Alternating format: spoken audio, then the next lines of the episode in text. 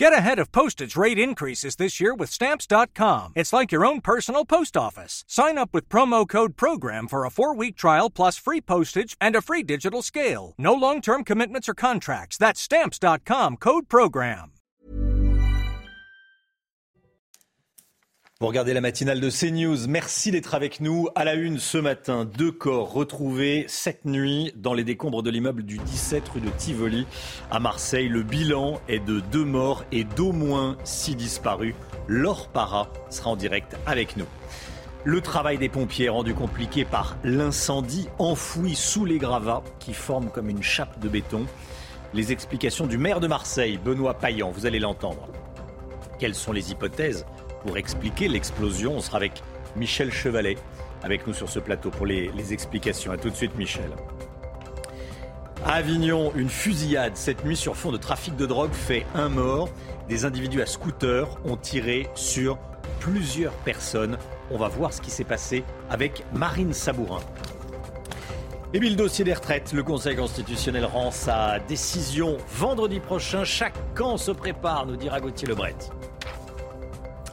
À Marseille, deux corps ont donc été retrouvés cette nuit sous les décombres après l'effondrement de deux immeubles. Et les recherches se poursuivent ce matin. Six personnes sont toujours présumées disparues, au moins euh, une septième personne qui habite au 19 rue de Tivoli, donc à droite du, 17. Immeuble voisin serait également recherché. Laure Para est avec nous en direct, correspondante à, Marseille, évidemment, de, de CNews. Laure, deux corps retrouvés cette nuit, c'est la toute dernière information.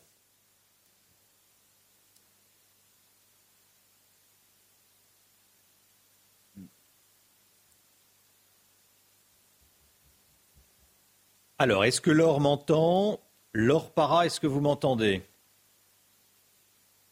Alors, ce que je vous propose, on va écouter le, maire de Marseille. Le maire de Marseille, Benoît Payan, a réagi euh, cette nuit. C'est lui qui a, qui a fait l'annonce. Hein. Euh, la peine et la douleur sont grandes après la découverte des deux corps.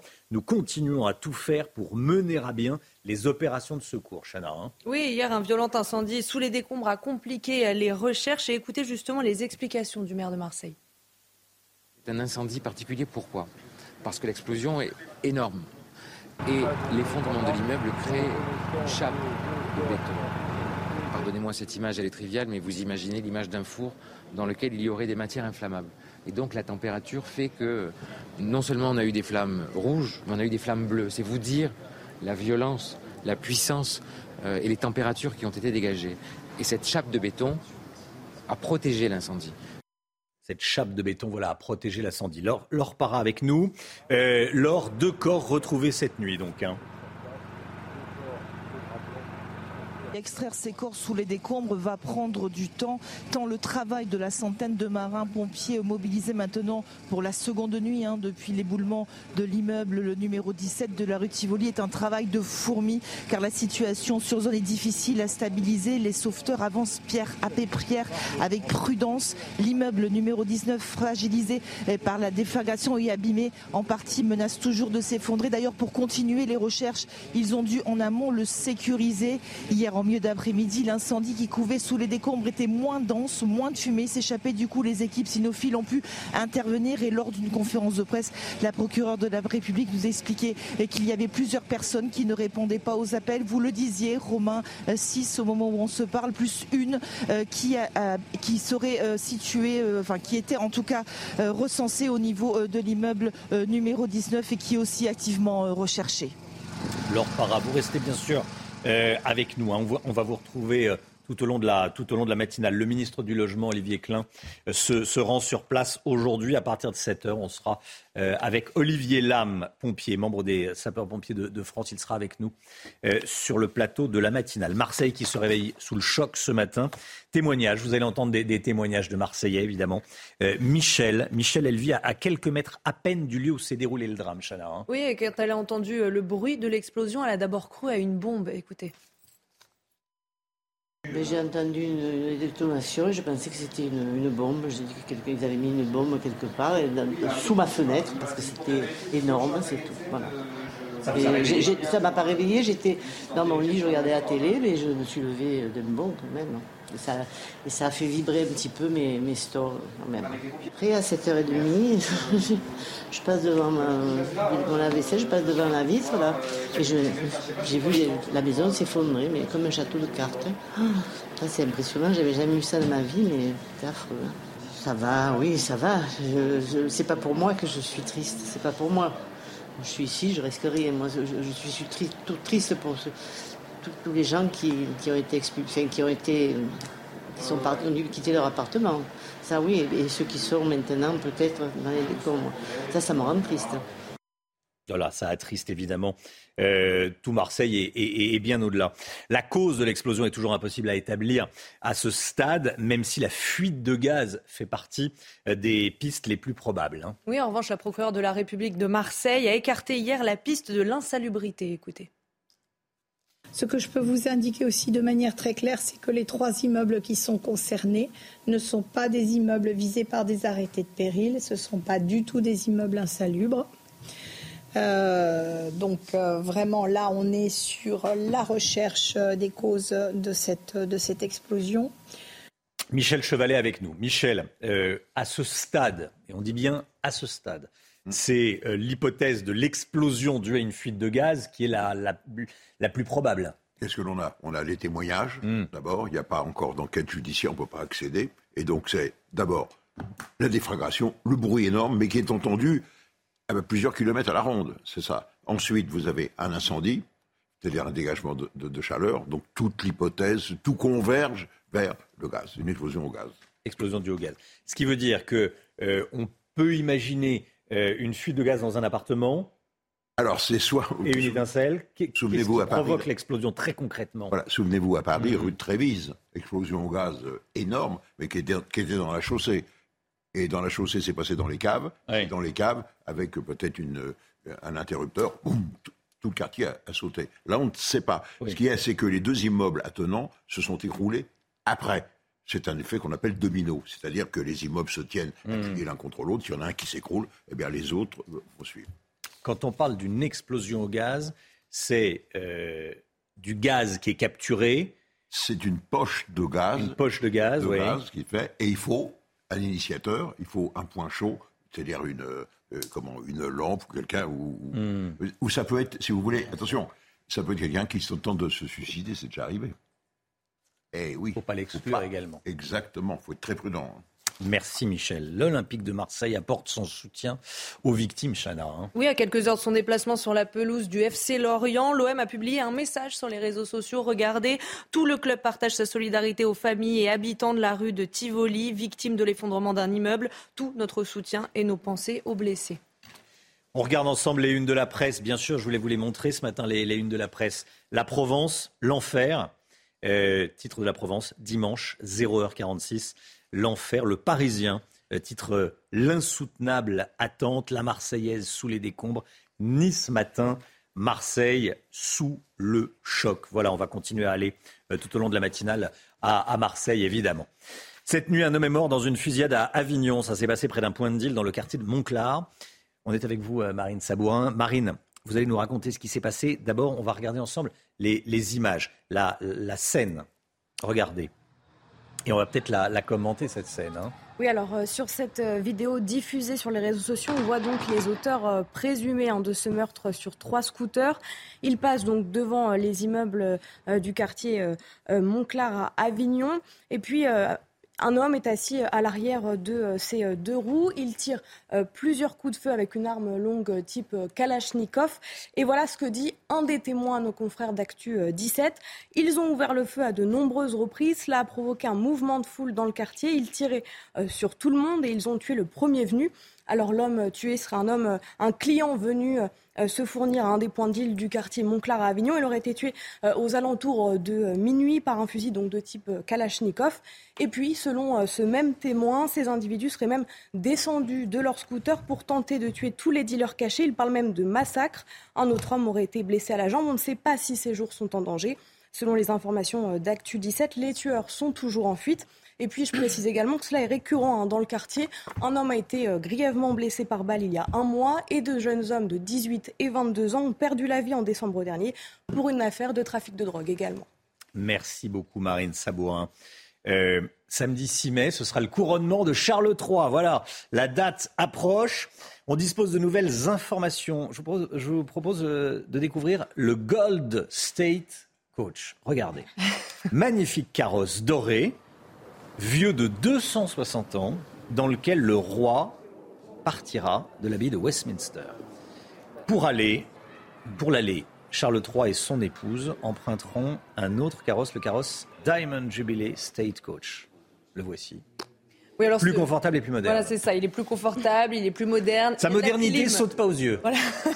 non, alors celui-là, c'est celui pour le retour, donc il est plus ancien. C'est pour ça ah, bah, on l'a mis, à l'envers. on vous a montré le premier parce qu'on vient de le découvrir. Et donc pour l'aller, ils veulent un petit peu plus de, confort avant la cérémonie. Il y a la clim. Il y a la clim. Il y a la clim. Ah oui, un carrosse avec la clim. Bon, on aura tout vu. Et on a l'emoji. Il, il y a un emoji qui a été créé pour l'événement.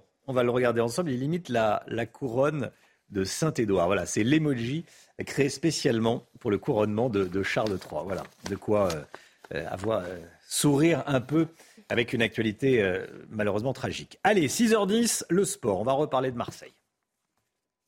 Votre programme avec Groupe Verlaine, installateur de panneaux solaires Thomson, garantie 25 ans. Groupe Verlaine, connectons nos énergies.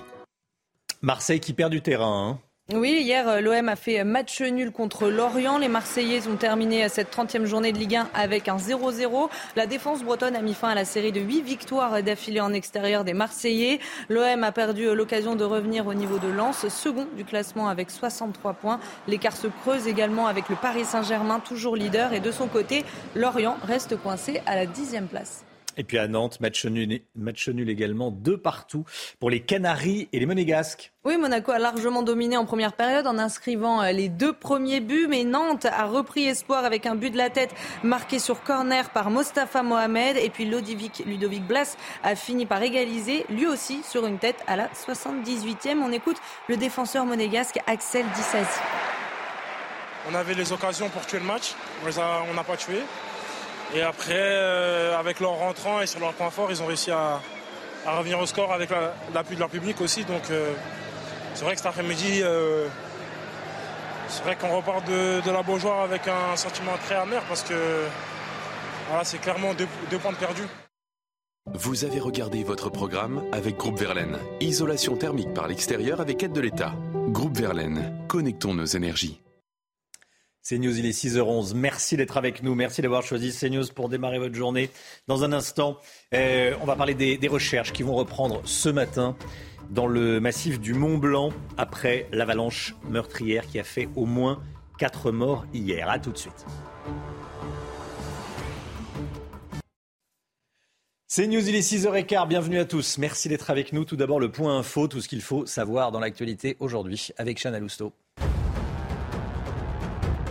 À Marseille, deux corps ont été retrouvés cette nuit sous les décombres après l'effondrement de deux immeubles et les recherches se poursuivent. Ce matin, six personnes sont toujours euh, présumées disparues. Une septième personne habitant au 19 rue de Tivoli, à immeuble voisin, serait également euh, recherchée. Le ministre du Logement, Olivier Klein, se rendra sur place aujourd'hui.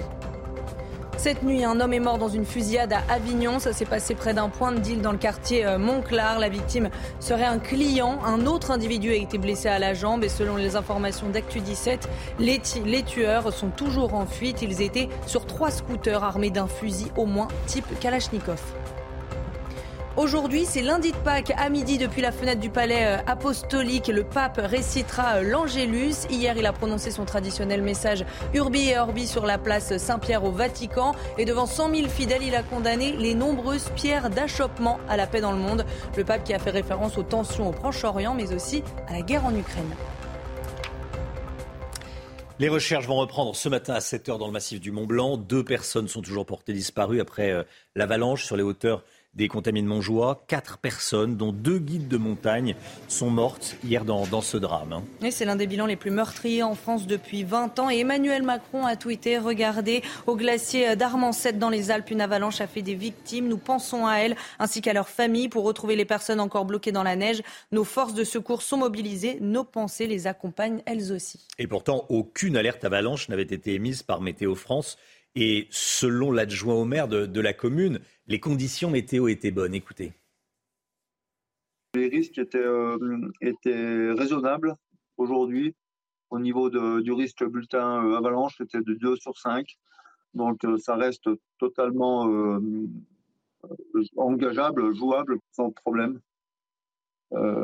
plus, j'ajoute également que les deux, les deux guides, dont un que je connais très personnellement, sont vraiment des, gens pros donc il ne serait pas du tout engagé si les conditions n'avaient pas été bonnes.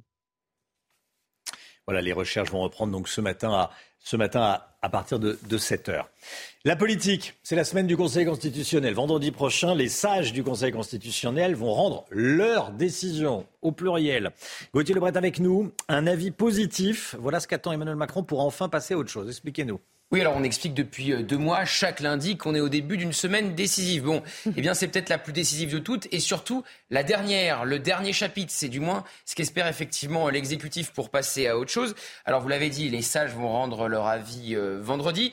Trois scénarios possibles. Soit ils valident tout, c'est pas le plus probable. Soit il ne valide rien, il censure l'entièreté euh, du texte. Ce n'est pas le plus probable non plus parce qu'il y a une procédure qui peut être jugée brutale, un 47-1 pour limiter le nombre de jours de débat, un 49-3 à l'Assemblée, un vote bloqué au Sénat, ou alors les sages font le choix de censurer un ou deux articles. C'est le scénario le plus probable avec les fameux euh, cavaliers sociaux, c'est-à-dire que le gouvernement a fait le choix de passer par un texte euh, budgétaire, parce que sur les textes budgétaires, le nombre de 49.3 est illimité. Il faut donc que chaque article soit un article budgétaire. Or, ce n'est pas le cas, par exemple, pour euh, l'article 2, l'index senior, ou pour le CDI senior, qui vise à exonérer les entreprises qui engagent un senior de plus de 60 ans. Pendant ce temps, il y aura une manifestation la veille de l'avis du Conseil constitutionnel. Donc, ça sera jeudi, sans doute la dernière manif de l'intersyndicale, puisque Laurent Berger ne veut pas continuer le mouvement, le patron de la CFDT, si le Conseil constitutionnel euh, valide eh bien, cette réforme euh, des retraites. Et puis, Elisabeth Borne fait campagne de son côté pour rester à Matignon. On sait que la liste de ses possibles successeurs est déjà longue. Voilà, on parle de Sébastien Lecornu, on parle de Gérald Darmanin, on parle de Le Maire. Le maire tous, les, tous les noms. Ils sont tous là. Euh, la Première ministre fait campagne pour rester. Et elle dit voilà, que, que, le poste l'intéresse, elle a envie de rester. Merci beaucoup Gauthier Lebret. Quel est le profil type des islamistes actuellement en détention en France? C'est extrêmement intéressant. C'est l'objet d'une étude inédite publiée par le ministère de la Justice ce week-end et je voulais qu'on y revienne ce matin. Pendant un an, l'administration pénitentiaire a fait le portrait de 350 personnes détenues pour des faits de terrorisme. Et elle révèle entre autres que seulement 16% d'entre eux sont fragiles psychologiquement et qu'un tiers vient d'une famille très stable. Le détail avec Clémence Barbier et Corentin Brio. Quel est le profil des djihadistes emprisonnés en France?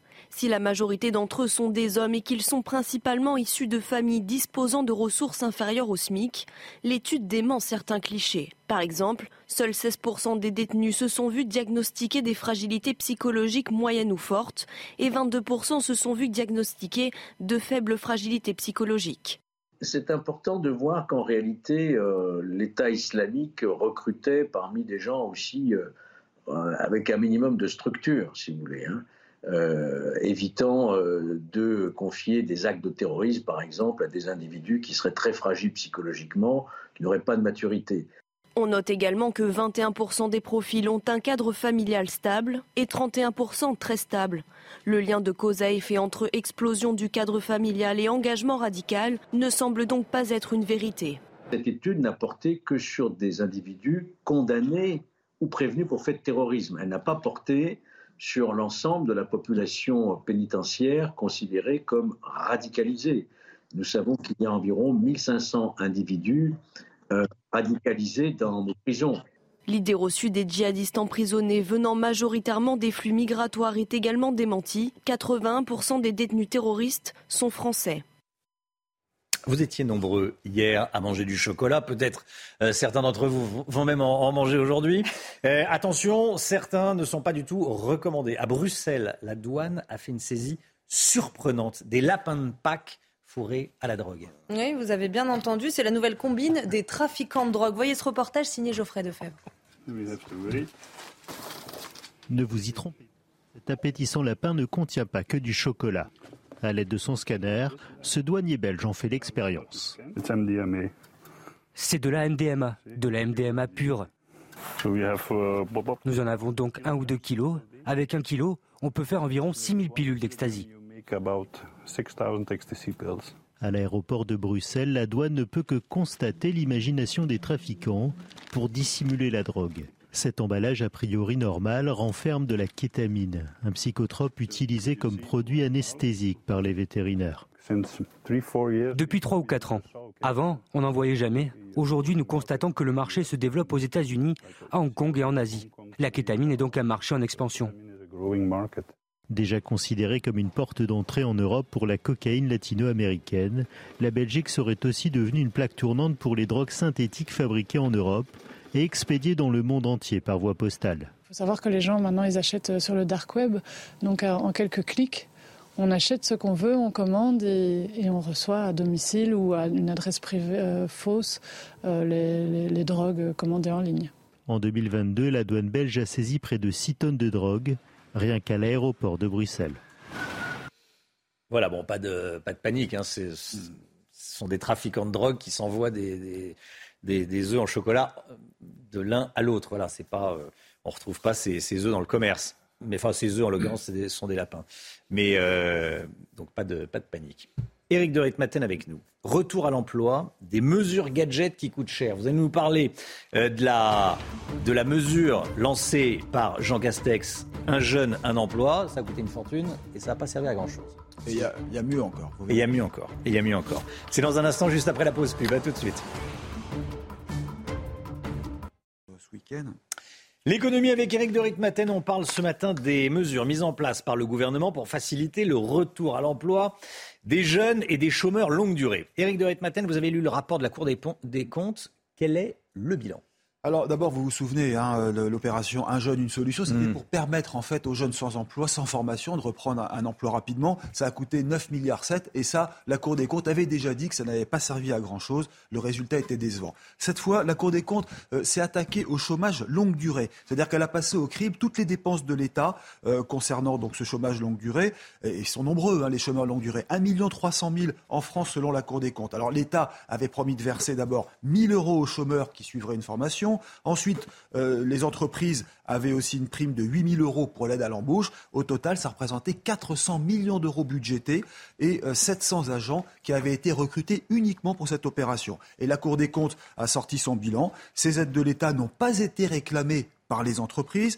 Pour preuve, le nombre des chômeurs longue durée qui auraient dû euh, s'immerger en entreprise, c'était le but de l'opération, eh bien, ce nombre de chômeurs a chuté de 11%. C'est-à-dire, en fait, ils n'ont pas joué le jeu et les patrons non plus. Hein, c'est ça le vrai problème. Et qu'est-ce qu'on retient de tout cela? Eh bien, c'est que finalement, ces mesures ne sont pas très efficaces. Vous voulez dire que toutes ces mesures, ce sont des gadgets, Eric? On peut employer le terme gadget. Effectivement, vous avez raison. Le problème du chômage longue durée, c'est justement d'obliger les entreprises à, recruter en utilisant les aides. En fait, compte, c'est ça l'objectif. La preuve, les aides ne sont pas réclamées. Alors, euh, ce qu'il faudrait, en fait, c'est une vraie formation accélérée, c'est reprendre par la main tous ces chômeurs qui, finalement, ou refusent un emploi ou ne jouent pas le jeu pour euh, se rendre à des euh, propositions de Pôle emploi. Et je vais vous dire une chose, en fait, les entreprises veulent recruter. J'ai vu ce week-end les chiffres de Pôle emploi. Les intentions d'embauche pour 2023 sont à un niveau record. On est au même niveau que juste après la période Covid. Il y a 3 millions de projets de recrutement dont 72% sont des emplois durables. Alors que vous le savez bien, le taux de chômeurs en France est toujours autour de 7%. Ça, c'est un taux qui est extrêmement important. Alors le gouvernement, s'il veut vraiment le plein emploi, c'est-à-dire atteindre 4 ou 5% de chômeurs, c'est ce qu'il espère, devrait vraiment en finir avec ces mesures gadgets et puis cesser peut-être d'être trop généreux avec euh, des chômeurs qui refusent systématiquement des emplois. Ça devrait être le gros sujet après les, après les retraites, c'est-à-dire que le, que le travail paye vraiment, et on, l'a dit mille fois, hein, mais euh, qu'enfin, euh, quelqu'un qui, qui, travaille gagne plus que quelqu'un qui vit d'aide sociale. Voilà, ça va être le, le, le, gros sujet après, les, après celui, des, après celui des, des retraites. Merci beaucoup Eric, 6h26, c'est la météo avec Claire Delorme. La météo avec Groupe Verlaine. Installateur de panneaux solaires Thomson, garantie 25 ans. Groupe Verlaine, connectons nos énergies. Il fait encore frais ce matin. Ça sera plus doux cet après-midi, hein, Claire Exactement. C'est le principe de l'amplitude thermique qui est très fréquente, hein, que ce soit le printemps, le mois de mars, avril et même encore jusqu'en même avant cela. Eh bien, la couleur du ciel s'annonce quand même assez grise sur bon nombre de nos régions. Donc, ça commence de la Nouvelle-Aquitaine en remontant vers les Ardennes avec en prime quelques pluies hein, qui, circulent déjà. Donc, des Pays de la Loire vers les Hauts-de-France, vous remarquerez le vent qui va à nouveau souffler en rafale jusqu'à 50 km heure le long de la Manche. Et puis, plus on va à l'avant, plus ça restera quand même majoritaire sec et ensoleillé, avec tout de même quelques petits brouillards qui auront du mal à se dissiper au fil des heures. Dans l'après-midi, le soleil va quand même se maintenir, que ce soit à l'est du pays ou en direction du sud, mais toujours hein, cette perturbation qui ondule sur une bonne partie ouest du pays.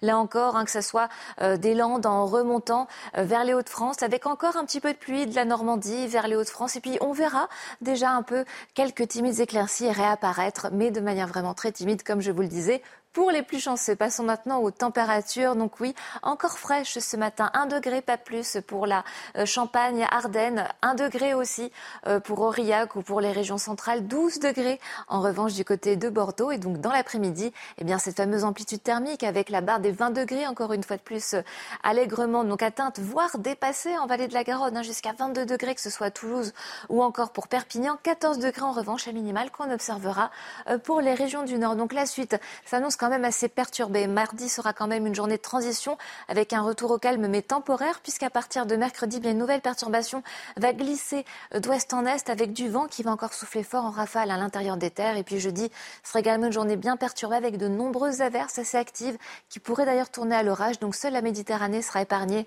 avec un temps majoritairement ensoleillé et sec, mais tout de même avec une petite baisse des températures, 13 à 12 degrés pour la moitié nord, 18 à 15 degrés pour la moitié sud. Et avant de nous quitter, justement, je voulais vous emmener du côté d'Ajaccio, profiter d'un très très beau soleil, hein.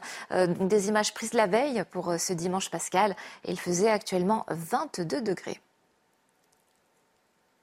Vous avez regardé la météo avec Groupe Verlaine. Isolation thermique par l'extérieur avec aide de l'État. Groupe Verlaine, connectons nos énergies. C'est News, il est bientôt 6h30. Merci d'être avec nous. L'équipe de la matinale est là. On est avec Chana Lousteau, Gauthier Lebret, Michel Chevalet, Éric de Ritmaten. Tout le monde est là. Et l'actualité ce matin est, dramatique. Elle est marseillaise ce matin, l'actualité. Le bilan de l'explosion à Marseille est de deux morts et d'au moins six disparus. Les pompiers ont travaillé toute la nuit. 200 personnes ont été évacuées au total. Ceux qui ont vécu le drame dans la nuit de samedi à dimanche sont traumatisés. L'enquête L'enquête sera longue et compliquée. Que sait-on ce matin? Laure Para est en direct avec nous. Les recherches, par ailleurs, vont continuer pour retrouver les deux disparus au Contamine Montjoie, où une avalanche a fait quatre morts hier. Et puis match nul pour les Marseillais face à Lorient hier soir, zéro partout. Marseille qui recule à la troisième place du classement. Deux corps ont donc été retrouvés cette nuit sous les décombres après euh, l'effondrement des, immeubles. Les recherches se poursuivent. Ce matin, six personnes sont toujours présumées disparues. Une septième personne habitant au 19 rue de Tivoli, donc à côté du 17, immeuble voisin, serait euh, également recherchée, Chana. Et le ministre du Logement, Olivier Klein, se rendra euh, sur place aujourd'hui. Toutes les dernières informations avec Marine Sabourin et Corentin Brio. Les secours ont poursuivi leur travail toute la nuit. Mais vers une heure du matin, deux corps sans vie ont été découverts par les pompiers. Compte tenu des difficultés particulières d'intervention, l'extraction des corps va prendre du temps. Dans la nuit de dimanche à lundi, le 17 rue de Tivoli, qui abritait cinq appartements, s'est effondré, entraînant dans sa chute une partie des immeubles adjacents, le 15 et le 19. Au total, 33 bâtiments ont été évacués. L'explosion a été d'une ampleur inédite selon le maire de Marseille. L'effondrement de l'immeuble crée une chape de béton. Pardonnez-moi cette image, elle est triviale, mais vous imaginez l'image d'un four dans lequel il y aurait des matières inflammables. Et donc la température fait que non seulement on a eu des flammes rouges, mais on a eu des flammes bleues. C'est vous dire la violence. Si la ville a fait face à de nombreuses catastrophes dues à l'insalubrité ces dernières années, cet immeuble proche d'un quartier connu pour ses cafés et restaurants ne présentait aucune inquiétude. Les trois immeubles qui sont concernés ne sont pas des immeubles visés par des arrêtés de péril, ce ne sont pas du tout des immeubles insalubres. Cette catastrophe a provoqué un grand mouvement de solidarité. Tous les adjoints sont mobilisés pour que chacun dans sa tâche puisse accompagner, être là au mieux avec tous les services de la ville qui se sont euh, mobilisés, euh, revenus pour certaines de congés, pour pouvoir euh, accompagner et être ben, justement à l'avant-garde et accompagner au mieux possible les populations. Cette personne reste toujours présumée disparue. Voilà, et le maire de Marseille, Benoît Payan, a réagi à cette euh, triste découverte dans un communiqué. Cette nuit, la peine et la douleur sont grandes. Nous continuons à tout faire pour mener à bien les opérations de secours. Et Marseille, donc, qui se réveille sous le choc ce matin. Plusieurs riverains ont été euh, témoins de ce drame. Leur témoignage raconté par Marine Sabourin et Loïc Tonzat. Les Marseillais sont sous le choc. Après l'effondrement de plusieurs bâtiments dans le quartier de la Plaine, certaines images repassent en boucle dans la tête des habitants. Michel, qui vit à quelques mètres à peine du lieu où s'est déroulé le drame, se rappelle ce bruit assourdissant qu'elle a entendu en pleine nuit. Je pensais que c'était une, bombe. J'ai dit qu'ils avaient mis une bombe quelque part sous ma fenêtre parce que c'était énorme. Michel a ensuite assisté à l'évacuation de dizaines de personnes dans la matinée. Je suis ici, je risquerai. Moi, je, suis triste, tout triste pour tous les gens qui, ont été expulsés, qui ont été, qui sont partis, ont dû quitter leur appartement. Afida, elle fait partie des évacués. Lorsque le premier immeuble situé au 17 rue de Tivoli s'est effondré, les vitres de son appartement ont explosé. Elle est réveillée par les pompiers en urgence. On dit sortez, l'immeuble va s'écouler. Et moi, j'ai eu peur, j'ai réveillé mes enfants, je suis sortie. Quand je suis sortie, je n'ai pas tenu le coup. Bon, j'étais amenée à l'hôpital, crise de panique, des angoisses. Hier après-midi, un centre d'accueil et une cellule psychologique ont été mises en place. Laure Para est en direct avec nous depuis Marseille. Laure, euh, comme les recherches, l'enquête pour déterminer les, les, causes de cette explosion risque d'être longue. Hein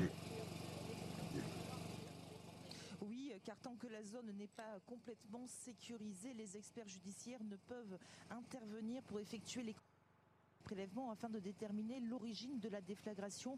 Une explosion localisée au rez-de-chaussée de l'immeuble euh, numéro 17 de la rue Tivoli. Une explosion filmée par les caméras de surveillance de la ville de Marseille. La police scientifique a été également mobilisée. La police judiciaire est saisie. Le gaz fait partie des pistes évoquées hier par la procureure de la République lors d'une conférence de presse. Dominique Lorenz qui a rappelé que les immeubles n'avaient jamais été concernés par un arrêté de péril. Ce ne sont pas des bâtiments insalubres, a-t-elle souligné. La zone est un secteur résidentiel dans le 5e arrondissement euh, de Marseille avec des bâtiments assez classiques euh, finalement euh, dans ce quartier. Hier, une enquête avait été ouverte du chef de blessure involontaire après la découverte des deux corps. Les termes vont sûrement être requalifiés. Laure Para, merci beaucoup. Laure, on voit hein, sur les images que vous filmez les camions de, pompiers. Vous, êtes, Laure, à, combien de mètres de l'édifice effondré? Alors en fait, on est assez loin de mhm. des deux bâtiments effondrés, hein, puisque c'est le numéro 15 et le numéro 17. Là où vous voyez les camions, juste derrière, c'est l'angle euh, de la rue Tivoli et c'est sur la gauche que se situe euh, la zone de recherche où euh, il y a eu la déflagration hier. Et, les pompiers voilà, là, ce sont des, pompiers qui ont, travaillé cette nuit. Il y a la, il y a la relève qui, qui, va, qui va arriver. Ce sont des, des pompiers qui, qui sont mobilisés là. Hein. Oui, oui, ils sont une centaine depuis hier mobilisés. Alors évidemment, ils tournent. Hein. Euh, ils ne se sont pas arrêtés euh, de travailler euh, depuis que ça s'est passé. Il faut souligner qu'ils sont arrivés six minutes après la déflagration des marins-pompiers qui sont également aidés hein, par les sapeurs-pompiers du département et qui ont d'abord travaillé sur cet incendie hein, qui couvait et qui empêchait de commencer les recherches. Un incendie aujourd'hui moins dense qui permet en tout cas aux équipes cynophiles de pouvoir se déployer sur le terrain et ils sont évidemment sur une zone qui est éclairée grâce à des euh, projecteurs. On comprend que sur les lieux, euh, ce travail de recherche et de déblaiement des gravats est, lent euh, et, difficile. Merci beaucoup Laure Para. Laure Para en direct de, Marseille. Merci Laure. Voilà ce que l'on pouvait dire sur, sur ce drame, sur l'effondrement de ces immeubles à Marseille. Regardez à présent ce qui s'est passé cette nuit à, Avignon. Euh, des images fournies par euh, Actu 17. Ça s'est passé près d'un point de vente de drogue dans le quartier Montclar. La victime serait un client. Un autre individu a été blessé à la jambe. Il y a eu un mort. Fusillade à Avignon. On voit des jeunes gens, des individus, sur euh, des, des, scooters, des motos, et ils tirent. Oui, alors selon les informations d'Actu 17, les tueurs sont toujours en fuite. Vous l'avez dit, ils étaient sur trois scooters armés au moins d'un fusil type Kalachnikov. Et d'après un témoin, ils sont descendus de leur scooter pour tenter de tuer tous les dealers cachés. C'était un massacre. Ils tiraient sur tout le monde et ils ont euh, tué le premier venu. Dans le massif du Mont Blanc, les recherches vont reprendre ce matin à 7 heures. Deux personnes sont toujours portées disparues après l'avalanche sur les hauteurs des Contamines Montjoie. Quatre personnes, dont deux guides de montagne, sont sont mortières dans, dans ce drame. Hein. Oui, c'est l'un des bilans les plus meurtriers en France depuis 20 ans. Emmanuel Macron a tweeté Regardez au glacier d'Armancette dans les Alpes, une avalanche a fait des victimes. Nous pensons à elles ainsi qu'à leurs familles. Pour retrouver les personnes encore bloquées dans la neige, nos forces de secours sont mobilisées. Nos pensées les accompagnent elles aussi. En Seine-Saint-Denis, le nombre de cambriolages explose. Et ce matin, on vous emmène à Gournay-sur-Marne. Vous allez voir. Selon le ministère de l'Intérieur, la ville détient le triste record du plus haut taux de cambriolage du département. Du coup, les, les habitants s'organisent, hein, Chana Oui, exactement. Vous allez voir que face à ce phénomène, les habitants se barricadent. Clémence Barbier, Alexis Vallée, Pierre Emco et Laura Lestrade. Dans ce quartier où règne le calme et la tranquillité, c'est vite un fléau. Cette habitante en a été la victime. J'ai été personnellement cambriolée en 2019, il y a 4 ans. J'ai une télésurveillance. Donc j'ai été prévenue de suite et j'ai eu le réflexe d'appeler tout de suite la police municipale. Ils étaient passés par la porte d'entrée. Gournay-sur-Marne est devenue la commune de Seine-Saint-Denis avec le plus fort taux de cambriolage pour 1000 habitants. En 2019, il était de 5,77. Il est passé à 19,8 en 2022.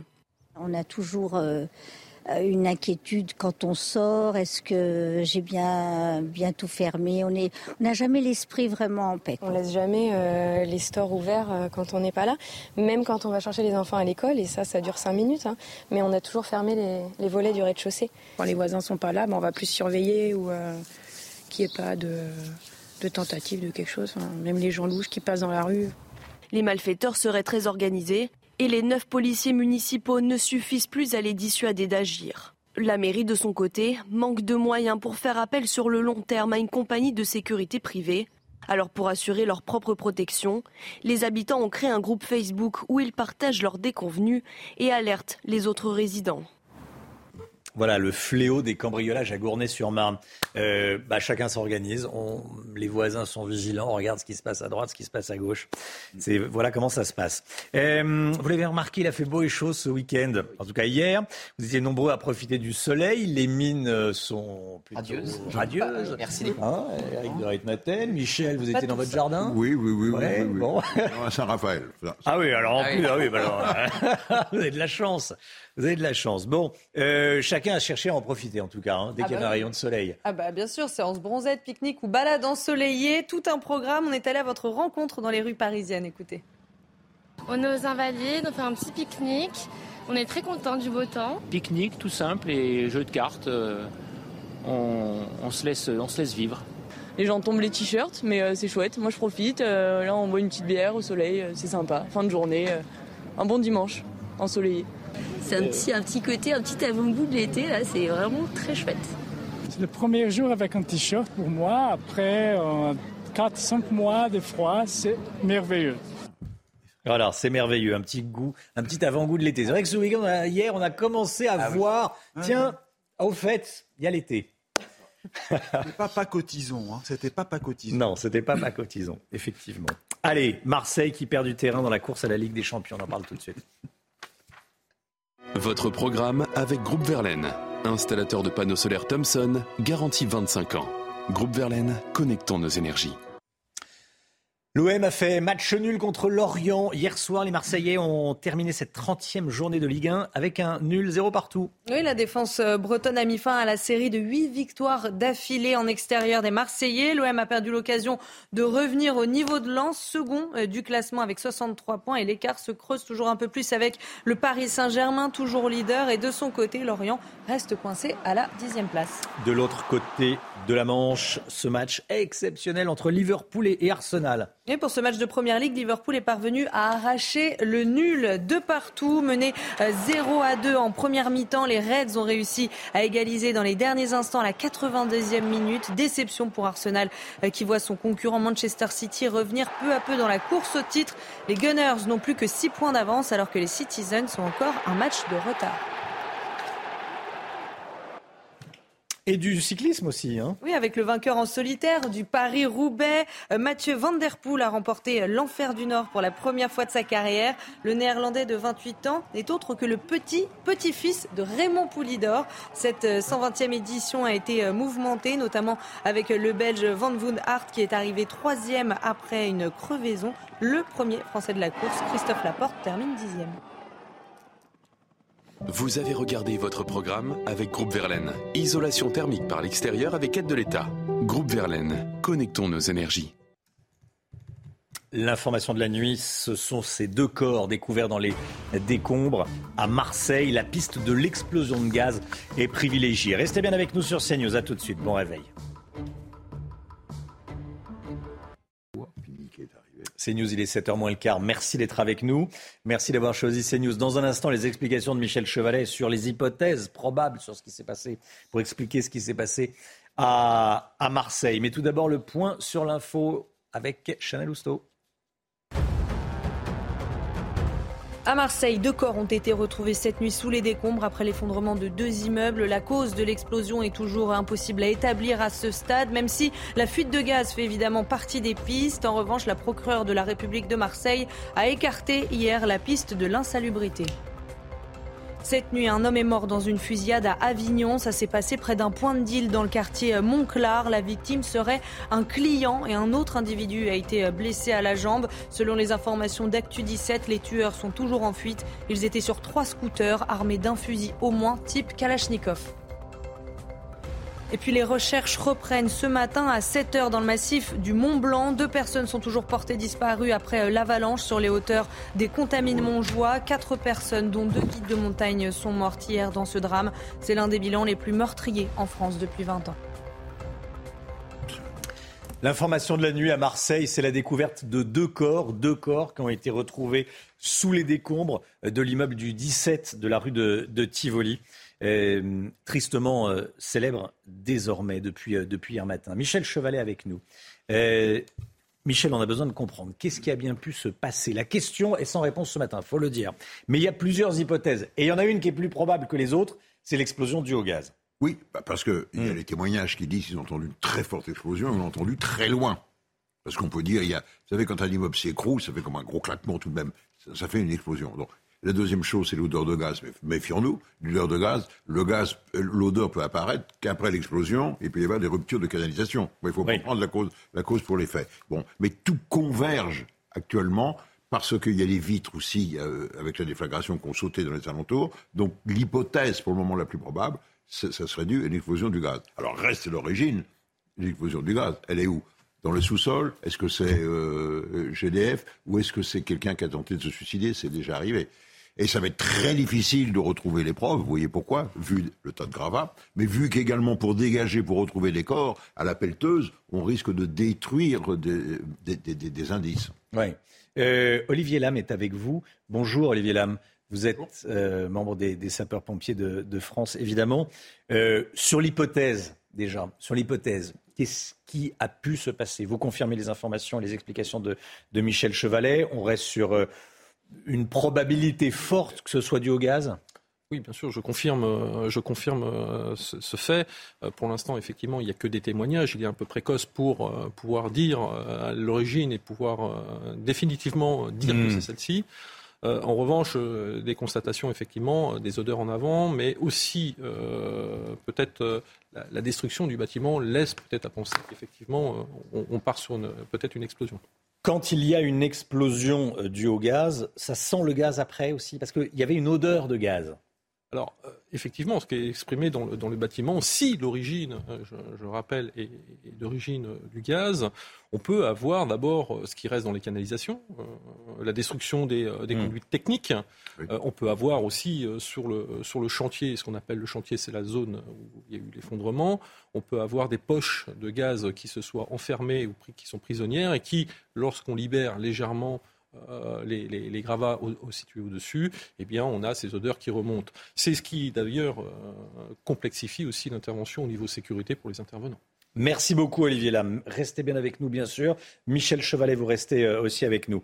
Petite pause publicitaire et on se retrouve juste après. On va parler d'une semaine décisive avec à la fin de cette semaine, vendredi prochain, les décisions du Conseil constitutionnel. On va en parler avec vous, Gauthier Lebret. À tout de suite. La politique, c'est la semaine du Conseil constitutionnel. Vendredi prochain, les neuf sages vont rendre leur avis sur la réforme des retraites. Leurs avis. Gauthier Lebret, un avis positif. Voilà ce qu'attend Emmanuel Macron pour enfin passer à autre chose. Oui, alors ça fait deux mois qu'on explique tous les lundis qu'on est au début d'une nouvelle semaine décisive. Alors hmm. celle-ci l'est encore plus que les autres et surtout ça risque d'être la dernière puisqu'effectivement c'est le dernier chapitre. À la fin de la semaine, Emmanuel Macron et l'exécutif espèrent bien tourner la page des retraites pour de bon. Alors trois scénarios sont sur la table. Soit le Conseil euh, valide l'entièreté de cette réforme des retraites, c'est pas le plus probable. Soit il censure l'entièreté du texte, c'est pas le plus probable non plus, mais puisque l'exécutif a fait le choix de passer quelque part euh, en force, selon certains, avec un 47-1 pour limiter le nombre de jours de débat, avec un 49-3 à l'Assemblée nationale, un vote bloqué au Sénat, eh bien, euh, le Conseil constitutionnel pourrait retoquer la procédure. Alors, euh, la censure partielle, c'est ce qui est le plus probable, c'est-à-dire que le Conseil constitutionnel retoque un ou plusieurs articles parce que euh, l'exécutif a fait le choix de passer par un texte budgétaire. Car sur les textes budgétaires, les 49.3 euh, sont illimités. Donc il faut que chaque article soit un article budgétaire. Or, il y a un doute sur euh, l'article 2, l'index senior, ou sur le CDI senior, qui vise eh bien, à récompenser en exonérant les entreprises qui embauchent un senior de plus de 60 ans.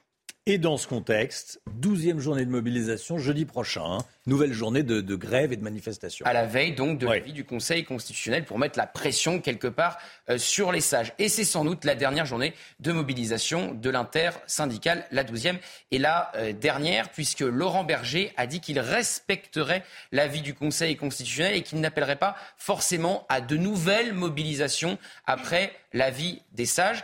Ce n'est pas la même ligne que la CGT et que la France insoumise. Je vous rappelle que le président de la République, Emmanuel Macron, avait fait fuiter à la presse que la France insoumise préparait à délégitimer l'avis du Conseil constitutionnel. Donc ça sera peut-être la fin de l'intersyndicale. Les dissensions entre la CFDT et la CGT deviendraient, plus fortes avec une CGT qui ferait le choix de la radicalité pour continuer le mouvement, tandis que la CFDT eh bien, déciderait euh, bon an, mal an de passer à autre chose. Voilà, et puis euh, malgré la crise, Elisabeth Borne veut, rester à, Matignon, elle l'a dit ce week-end. Hein. Oui, elle est en campagne, quelque part, la Première ministre, puisqu'on sait que ses jours sont comptés à Matignon, que les taux euh, se resserrent, qu'Emmanuel Macron lui a confié deux missions impossibles, élargir la majorité, avec qui les républicains sont peu fiables et ne veulent pas faire partie ni du gouvernement, ni eh bien d'une majorité. Vous voyez ce qu'elle a dit aux Parisiens, je pense être encore utile. En plus, ça fait évidemment suite vous savez, à cet euh, échange avec euh, Emmanuel Macron. On a cru que la Première ministre eh bien, avait pris euh, le large un petit peu avec le président de la République. Elle avait appelé à fixer un cap. L'entourage du chef de l'État lui a répondu que le cap avait été fixé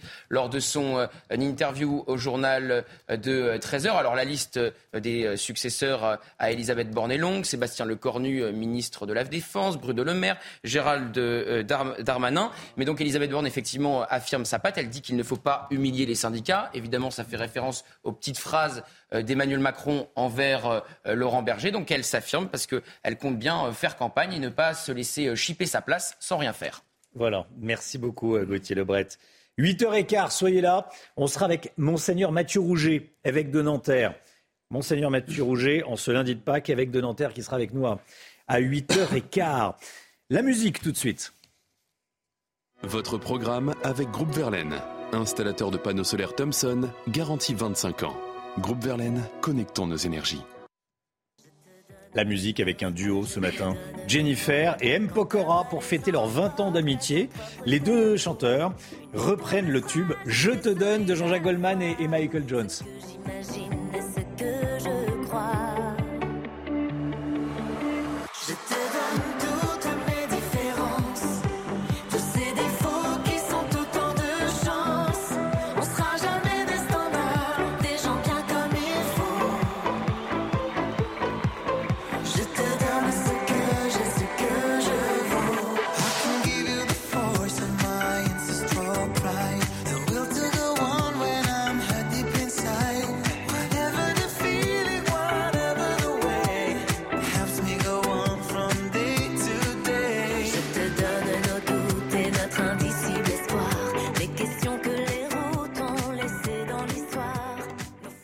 Vous avez regardé votre programme avec Groupe Verlaine. Isolation thermique par l'extérieur avec aide de l'État. Groupe Verlaine, connectons nos énergies. Dans un instant, on va retourner à Marseille où deux corps ont été retrouvés cette nuit sous les décombres. Mais tout d'abord le temps, la météo avec Claire Delorme. Groupe Verlaine, installateur de panneaux solaires Thomson, garantie 25 ans. Groupe Verlaine, connectons nos énergies. Claire, ça se gâte à l'ouest, hein? Et oui, tout le monde ne sera pas logé à la même enseigne avec l'arrivée d'une nouvelle perturbation donc qui va gagner dans un premier temps le quart nord-ouest sous forme de pluie un petit peu plus régulière donc des Pays de la Loire en remontant vers les Hauts-de-France accompagné de vent qui va souffler en rafale le long de la Manche 50 km heure. Plus on va vers l'avant et plus ce sera sec et ensoleillé tout de même à l'exception de quelques brouillards euh, qui seront persistants. Mais vous allez voir que dans l'après-midi, eh bien le soleil va tout de même résister surtout en direction donc du sud et à l'est alors que cette perturbation elle ondule toujours hein, à l'ouest avec des pluies qui seront encore présentes de la Normandie une fois de plus vers les Hauts-de-France, mais on pourrait déjà voir apparaître à nouveau de timides éclaircies par la Bretagne en fin de journée. Euh, pour les températures, une belle amplitude thermique entre le matin et l'après-midi, donc notamment avec cette fraîcheur jusqu'à 1 degré, que ce soit vers la Lorraine, la Champagne-Ardenne, 1 degré également vers le Massif central, 12 degrés au réveil hein, pour Bordeaux et donc dans l'après-midi, eh bien une douceur printanière. On va dépasser les 20 degrés dans la plupart des régions. Ce sera certes un petit peu plus euh, frais en direction de la moitié nord, 14 degrés pour Lille ou encore pour le pays de Caux, 14 degrés à Strasbourg jusqu'à 22 degrés pour la vallée de la Garonne. Donc la suite s'annonce quand même assez mitigée. Mardi sera une journée de transition avec un retour temporaire au calme avant l'arrivée d'une nouvelle perturbation dans la journée de mercredi qui sera assez active, donc avec des pluies assez nombreuses et surtout accentuées par ce vent qui sera assez désagréable dans l'intérieur des terres jusqu'à 60 km heure. Et jeudi sera également une journée euh, bien agitée avec de nombreuses averses à caractère orageux. Seule la Méditerranée sera épargnée par un temps beaucoup plus calme, saqué ensoleillé. On verra aussi une nette baisse des températures, 13 à 12 degrés pour la moitié nord et de 18 à 15 degrés euh, pour la moitié sud. Avant de terminer, je voulais vous emmener en Alsace, du côté de Münster, admirer justement bien les cigognes euh, qui apparaissent entre la mi-février euh, jusqu'à la mi-avril et après elles préparent leur envol pour partir à nouveau eh bien, dans des pays beaucoup plus chauds à partir du mois d'août. Vous avez regardé la météo avec Groupe Verlaine. Isolation thermique par l'extérieur avec aide de l'État. Groupe Verlaine, connectons nos énergies. C'est nous, il est bientôt 7 heures. Merci d'être avec nous. Merci d'avoir choisi CNews pour démarrer cette journée. L'équipe est là. On est avec Chana Lousteau, Marine Sabourin. On accueille le lieutenant Olivier Lame des sapeurs-pompiers de France. On est avec Michel Chevalet et Éric de Ritmaten. À la une ce matin, cette information de la nuit. Deux corps ont été retrouvés cette nuit dans les décombres de l'immeuble du 17 rue de Tivoli. À Marseille, le bilan est donc de deux morts et d'au moins six disparus. Laure Para en direct avec nous. Le travail des pompiers est rendu compliqué par l'incendie enfoui sous les gravats. Ils forment une chape de béton. Les explications du maire de Marseille, Benoît Payan, il va s'exprimer dans quelques instants. Et puis on est avec vous, Olivier Lame, donc euh, sapeur-pompier de France. Quelles sont les hypothèses pour expliquer l'explosion? Elle aurait été probablement, très probablement, déclenchée par du gaz. On va y revenir. Dans l'actualité, il y a également ce qui s'est passé à Avignon. Une fusillade cette nuit. On va vous montrer les images sur fond de trafic de drogue. Une fusillade qui a fait un mort, des individus à scooter qui ont tiré sur plusieurs personnes. On va voir ce qui s'est passé et on va écouter le récit de, Marine Sabourin. A tout de suite, Marine. Deux corps donc euh, ont été retrouvés cette nuit sous les décombres de l'immeuble du 17 rue de Tivoli. Les recherches se poursuivent. Six personnes sont toujours portées disparues. Une septième qui habite l'immeuble d'à côté, au 19 rue de Tivoli, est également recherché, serait également recherché, Chana. Et on rejoint tout de suite euh, Laure Parra, notre correspondante à Marseille. Laure, le maire de Marseille va bientôt prendre la parole dans un point presse. Hein.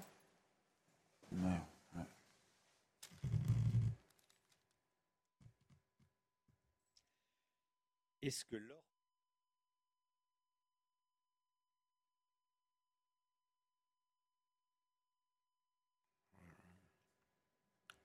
Alors, Laure Para, est-ce qu'on peut me dire si Laure est en direct avec nous? Laure Parra, on a un petit souci de connexion avec Marseille, ça va être très vite réglé. Euh, le maire de Marseille qui a, tweeté cette nuit, c'est lui qui a annoncé les deux corps retrouvés sous les décombres. Hein. Oui, il a tweeté il y a quelques minutes. Ce matin, la peine et la douleur sont grandes. Deux corps ont été donc retrouvés sous les décombres. Je pense aux proches et à ceux qui souffrent et demeurent dans l'inquiétude. Marseille se tient à leur côté. Les opérations de secours et de recherche se poursuivent sans relâche. On va écouter ce qu'a dit le maire de Marseille. C'est un incendie particulier. Pourquoi? Parce que l'explosion est énorme. Et l'effondrement de l'immeuble crée une chape de béton. Pardonnez-moi cette image, elle est triviale, mais vous imaginez l'image d'un four dans lequel il y aurait des matières inflammables. Et donc la température fait que non seulement on a eu des flammes rouges, mais on a eu des flammes bleues. C'est vous dire la violence, la puissance euh, et les températures qui ont été dégagées. Et cette chape de béton a protégé l'incendie. Alors ça, c'est très intéressant. Lieutenant Olivier Lam, euh, le, maire de Marseille a parlé de la différence entre flamme rouge et flamme bleue. Expliquez-nous. Alors, la différence entre les deux, mais je laisse euh, le maire de Marseille, bien sûr, définir un petit peu ce qu'il a vu ou ce qu'on lui a dit. Euh, Sur la différence entre la flamme bleue et la flamme rouge Néanmoins, euh, effectivement, la flamme bleue traduit une, combustion complète, c'est-à-dire euh, qu'on a une, combustion parfaite qui pourrait ressembler effectivement à, du gaz. C'est ça, oui. La, flamme bleue, plutôt orange est, une combustion incomplète hein, qui hmm. pourrait ressembler plutôt à des matériaux qui se consument, les mobiliers entre autres qui se trouvent sous les gravats. La flamme bleue traduit quand même une combustion, ça peut être aussi un combustible mais bon. Laure Para est avec nous. On a retrouvé Laure Para. Le maire va prendre la parole dans un quart d'heure. Hein, Laure. Le commandement des marins-pompiers, euh, deux rues euh, euh, derrière la zone sinistrée. un maire qui va nous faire une déclaration et probablement revenir hein, sur ces deux corps retrouvés cette nuit. Des corps qui vont être difficiles à extraire sous les décombres. Et ça va prendre du temps parce que le travail de la centaine de marins-pompiers mobilisés maintenant depuis la seconde nuit est un travail lent, un travail de fourmi. La situation sur zone est toujours difficile, compliquée à stabiliser. Les sauveteurs avancent pierre après pierre avec prudence car un immeuble, hein, le numéro 19, fragilisé et abîmé en partie par la déflagration, menace toujours euh, de s'effondrer. D'ailleurs, pour continuer les recherches, ils ont dû en amont le sécuriser. Merci beaucoup, Laure Para, en direct de Marseille. Le maire de Marseille va parler dans, un instant. Euh, beaucoup de témoignages, évidemment. Euh, Chana, on en a recueilli plusieurs des, témoignages, notamment celui d'une dame qui vit à quelques mètres du lieu de l'explosion. Hein. Oui, elle s'appelle euh, Michel et quand elle a entendu le bruit de l'explosion, elle a d'abord cru à une bombe. Écoutez. J'ai entendu une détonation et je pensais que c'était une, bombe. J'ai dit qu'ils avaient mis une bombe quelque part sous ma fenêtre parce que c'était énorme, c'est tout. Voilà. ça m'a pas réveillée, j'étais dans mon lit, je regardais la télé, mais je me suis levée d'un bon quand même. Et ça, et ça, a fait vibrer un petit peu mes, stores quand même. Après, à 7h30, je, passe devant ma, mon lave-vaisselle, je passe devant la vitre là, et j'ai vu la maison s'effondrer, mais comme un château de cartes. Ah, c'est impressionnant, j'avais jamais vu ça de ma vie, mais c'est affreux. Hein. Ça va, oui, ça va. Je, c'est pas pour moi que je suis triste, c'est pas pour moi. Je suis ici, je risque rien. Moi, je, suis triste, toute triste pour ce, tous les gens qui, ont été expulsés, qui ont été, qui sont partis, quitter leur appartement. Ça oui, et, ceux qui sont maintenant peut-être dans les décombres. Ça, ça me rend triste. On va regarder ensemble les unes de la presse ce matin. Euh, la Provence titre L'enfer. Le Parisien titre L'insoutenable attente. La Marseillaise sous les décombres et, Marseille sous le choc titre euh, ce matin Nice matin. Le maire de Marseille, dans un instant, en direct sur CNews, évidemment.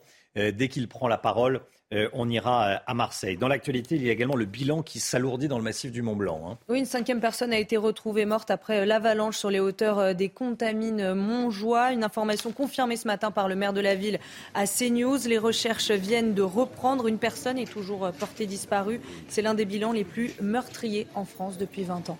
Regardez ce qui s'est passé cette nuit à Avignon. Une fusillade avec plusieurs personnes, plusieurs individus sur des scooters. Ils ont tiré sur euh, ceux qui se trouvaient là. Ça s'est passé près d'un point de deal dans le quartier Montclar. Marine Sabourin, que sait-on de ce qui s'est passé? Eh bien, en roman, il s'agirait d'une guerre de territoire hein, liée au trafic euh, de drogue. Alors, on le voit sur euh, cette vidéo. Hein, ces individus euh, passent devant les immeubles. On voit que l'un des passagers assis à l'arrière d'un de ces deux roues tire plusieurs coups de feu avec une arme longue euh, type Kalachnikov. Et voilà euh, ce que dit l'un des euh, témoins à nos confrères d'Actu 17. Ils ont ouvert le feu à de nombreuses reprises. Cela a provoqué un mouvement de foule dans le quartier. Ils tiraient sur tout le monde et ils ont tué le premier venu. Alors l'homme tué serait un client venu se fournir à un des points de deal du quartier Montclar à Avignon. Il aurait été tué aux alentours de minuit par un fusil de type Kalachnikov. Et puis, selon euh, ce même témoin, ces individus seraient même descendus de leur scooter pour tenter euh, de tuer tous les dealers cachés. Il parle même de massacre. Un autre homme aurait été euh, blessé à la jambe. On ne sait pas si ces jours sont en danger. Et selon nos sources, les tueurs sont toujours en fuite. Puis je précise tout de même que cela est récurrent hein, dans le quartier de Montclar à Avignon. Il y a un mois, il y a un homme qui a été grièvement blessé et deux hommes de 18 et 22 ans ont perdu la vie en décembre dernier. Marine Sabourin avec nous. Merci beaucoup Marine. 7h07, le sport. On va parler de Marseille. Marseille qui perd du terrain dans la course à la Ligue des Champions. Votre programme avec Groupe Verlaine, installateur de panneaux solaires Thomson, garantie 25 ans.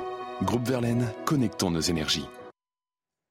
L'OM qui a fait match nul à, Lorient, zéro partout, 30e journée de Ligue 1. Oui, la défense bretonne a mis fin à la série de 8 victoires d'affilée en extérieur pour les Marseillais. L'OM a perdu l'occasion de revenir au niveau de Lens, second du classement avec 63 points. Et l'écart se creuse toujours un peu plus avec le Paris Saint-Germain, toujours leader. Et de son côté, Lorient reste coincé à la 10e place.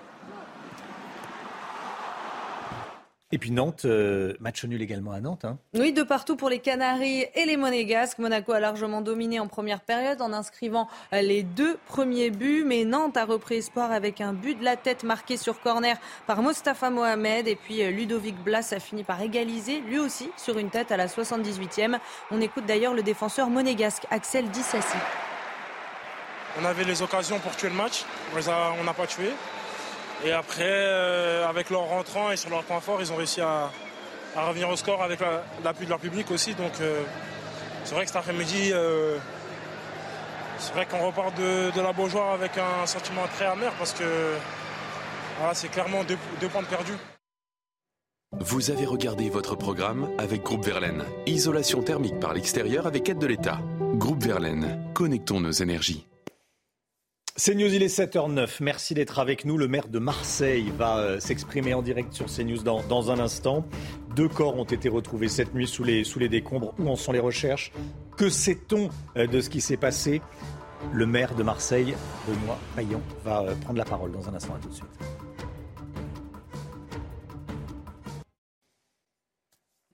C'est News, il est 7h12. Merci d'être avec nous. Olivier Lam est avec nous, membre des sapeurs-pompiers de France, lieutenant Lam. Euh, merci d'être là. On va regarder les, images et on va euh, tenter de comprendre ce qui a pu se, passer, expliquer le, drame de, Marseille. Euh, déjà, comment travaillent vos, vos collègues à l'heure qu'il est? Il est 7h15, deux corps ont été retrouvés, il y avait l'incendie, il y avait les fumées. comment est-ce qu'on travaille dans un tel environnement? Alors, effectivement, la, difficulté, d'abord, vous le rappelez, il est, 7 heures du matin, euh, certainement que les équipes ont travaillé, même sûr, toute la nuit. Euh, il y a eu peut-être des relèves aussi effectuées dans la nuit pour que chacun puisse euh, prendre un temps et, se poser un tout petit peu. Néanmoins, la méthode reste toujours la même. Euh, avec une difficulté particulière, c'est que les deux victimes euh, qui ont été localisées euh, peut-être sont difficiles à extraire. Et il faut toujours tenir compte qu'on a encore six personnes, peut-être sept, qui sont encore sous les, les, gravats et qu'il faut continuer cette prudence pour avancer sur ce chantier. parce qu'on a peut-être encore des personnes, et on hmm. l'espère, qui sont vivantes sous les, sous les gravats. Donc il faut, on a une règle de prudence et on avance et on continue la même, par la même méthode de grignoter, etc. Comment est-ce, qu'on, euh, comment est-ce que vos collègues travaillent? C'est-à-dire y a un moment où ils disent, écoutez, là, on peut euh, faire venir une grue ou une, ou une pelleteuse et on peut enlever une couche et on recherche en dessous. Ils, travaillent par tranche Alors oui, enfin, d'abord, c'est le terrain qui commande. Donc, en fonction de la situation que l'on voit sur le terrain, on vient grignoter. Mais les trois actions sont complémentaires. À la fois, on s'occupe, comme vous l'avez vu hier, de, la partie incendie, parce qu'on a toujours ce, résiduel au fond. Donc il y a des sapeurs-pompiers qui s'occupent de cette partie-là. On a les spécialistes, eux, qui continuent à avancer parallèlement et à aller grignoter, explorer. On a les cynotechniques, aussi les équipes cynotechniques, hein, qui font un travail formidable avec les chiens qui, euh, dès qu'ils peuvent, reconnaissent la partie effondrée et dès qu'on a des traces, et eh ben voilà. Et tout ça, c'est piloté par le poste de commandement. Hein, tous ces acteurs sont pilotés par le, poste de commandement qui a une importance réelle et qui permet de guider aussi toutes les actions. Combien de temps dure une, vacation? Un, pompier peut, travailler euh, euh, combien d'heures euh, sans c'est pas un discours syndicaliste voilà c'est pour comprendre combien de temps on peut être on peut être concentré sur un sur un sur un sinistre. Alors j'aurais tendance à vous dire que d'abord c'est suivant l'effort que fait le sapeur pompier euh, sa spécialité. Hmm. Euh, effectivement, on peut avoir des sapeurs-pompiers qui restent un peu plus longtemps que d'autres, puisque l'effort est moindre. Des spécialistes, en règle générale, et notamment ce genre de spécialité, on peut aller bien au-delà des 5, 6 heures, 7 heures de travail euh, derrière, mais tout dépendra aussi des personnels disponibles pour, pour continuer l'opération. Et c'est d'ailleurs pour cela que euh, d'autres départements, et notamment le SDIS 13, euh, donc le service départemental d'incendie et de secours Bouches-du-Rhône, participent également aux recherches à côté des marins-pompiers de Marseille. Gaz coupé dans tout le quartier, évidemment. Oui, bien sûr. C'est les premières réactions, si vous voulez, immédiates. C'est d'isoler complètement le quartier euh, pour être sûr qu'il n'y ait pas d'effet secondaire sur l'intervention globale. Parce que quand vos, collègues sont, arrivés, je regardais enfin, euh, les, images, euh, on se méfie ou pas? Ils se, ils se méfient Est-ce qu'un autre immeuble peut s'effondrer? Comment est-ce qu'on est qu'on on, se protège soi-même? Parce qu'un bon pompier, euh, c'est un pompier qui n'est pas blessé. donc, comment est-ce qu'il se protège? Alors, bien sûr que le, premier souci du premier intervenant, donc du premier chef hein, hmm. de l'équipe intervenante, son souci, c'est les règles de sécurité. En parallèle, on doit aussi évacuer, on l'a vu, il a fallu évacuer euh, certaines personnes qui étaient restées en attente sur les, bâtiments contigus, mais euh, les sapeurs-pompiers ne s'engagent pas euh, n'importe comment. Il y a une règle, on a des zones, on commence à faire un périmètre de sécurité, à surveiller, à s'engager au minima. Cette zone d'ailleurs où travaillent actuellement les, sapeurs-pompiers sont, euh, sont, sont, travaillés de manière au, minimum de personnes, c'est-à-dire que euh, appelle ça cette zone d'exclusion où en fait très peu de personnes sont engagées au risque effectivement d'un effondrement secondaire. Ensuite, on met en place un réseau de surveillance, et là c'était bien le cas, on met un principe par exemple du télémètre laser qui va euh, nous permettre de mesurer et de, contrôler la stabilité des bâtiments périphériques à l'intervention proprement dite. Pour l'instant, 200 personnes ont été euh, évacuées.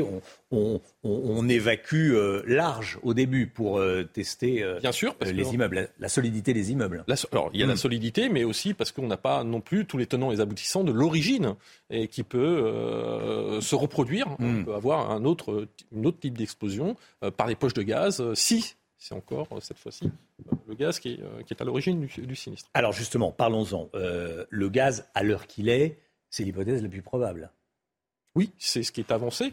pour autant, on attendra quand même l'enquête qui déterminera à la fois l'origine de, cette catastrophe. Comment est-ce qu'on enquête?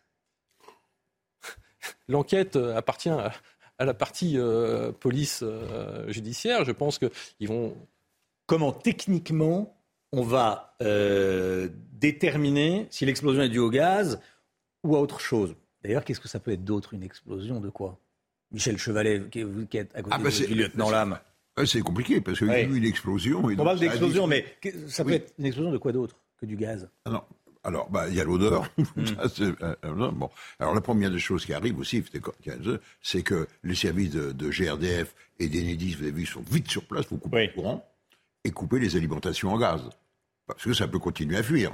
Non, non, euh, ça a beau avoir explosé, hmm. s'il y a une conduite qui est éventrée, ça continue à fuir. Donc il faut vite, vite, vite, vite couper le gaz. Alors le problème, c'est de retrouver l'origine. À quel endroit, s'il y a eu fuite de gaz, à quel endroit? Et c'est très difficile. Pourquoi? Quand vous avez une explosion et que ça vous a complètement soufflé un immeuble, allez, allez savoir, est-ce que les dégâts sur les canalisations de gaz sont dus à l'explosion ou est-ce que il y avait déjà des problèmes sur les canalisations.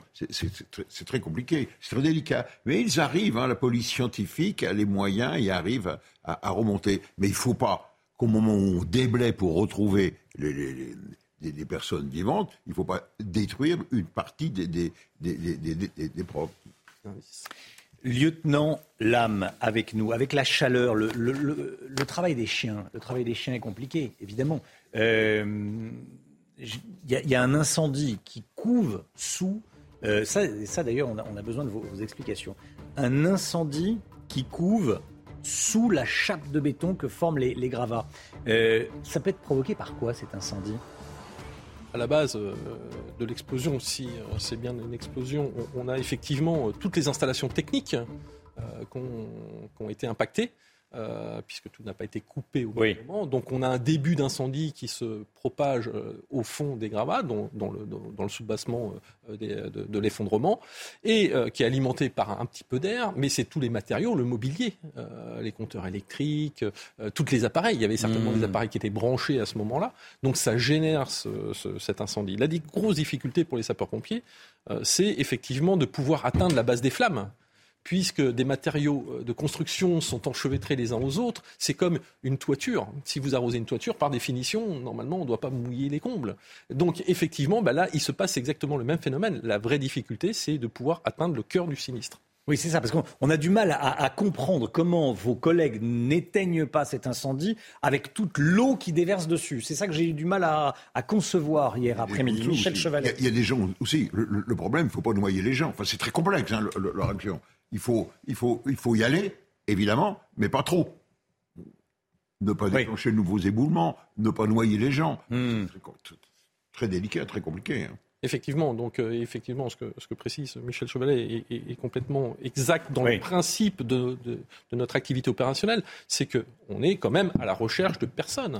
Il n'est pas question euh, de, les impacter par, euh, par nos, nos, jets de lance, etc. Et puis, le fait de trop produire d'eau aussi pourrait créer un affouissement qui déstabiliserait de nouveau la structure des matériaux qui se sont mis en place lors de l'effondrement.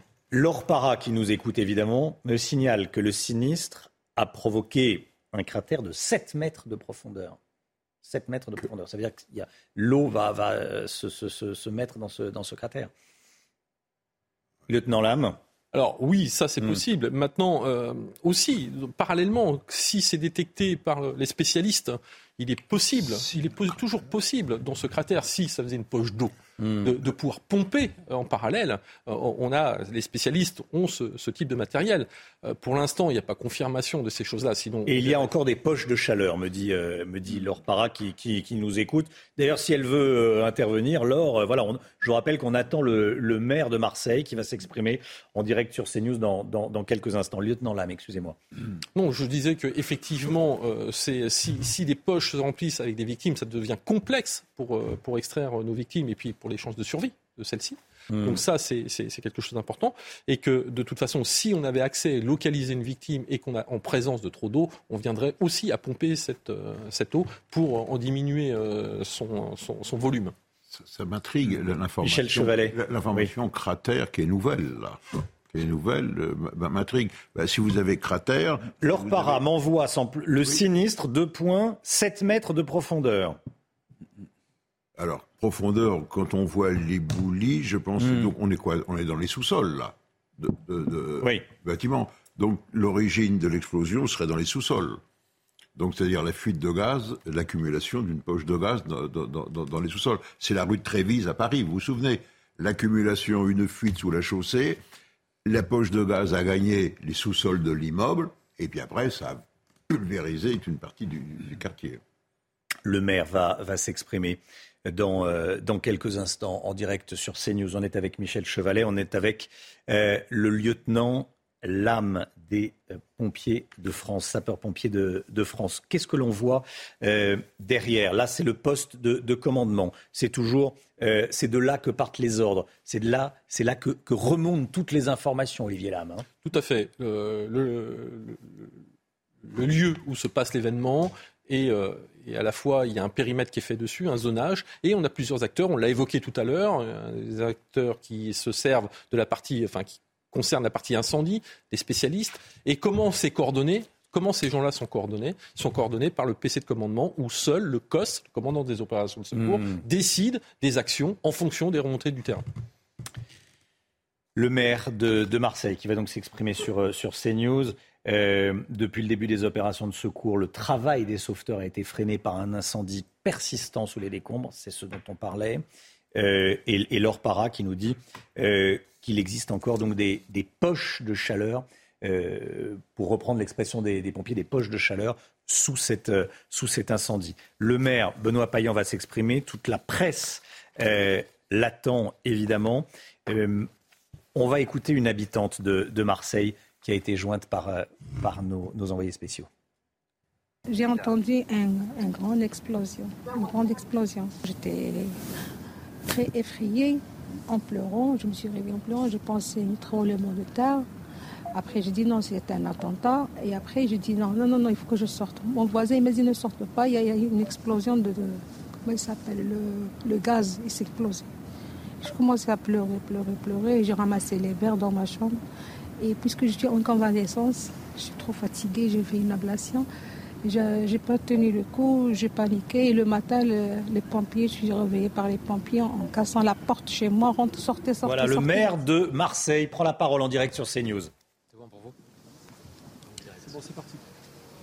Comme vous le savez sans doute, cette nuit, euh, vers 23h50, puis un peu plus tard, deux corps ont été retrouvés sans vie dans les décombres euh, du 17 rue de Tivoli.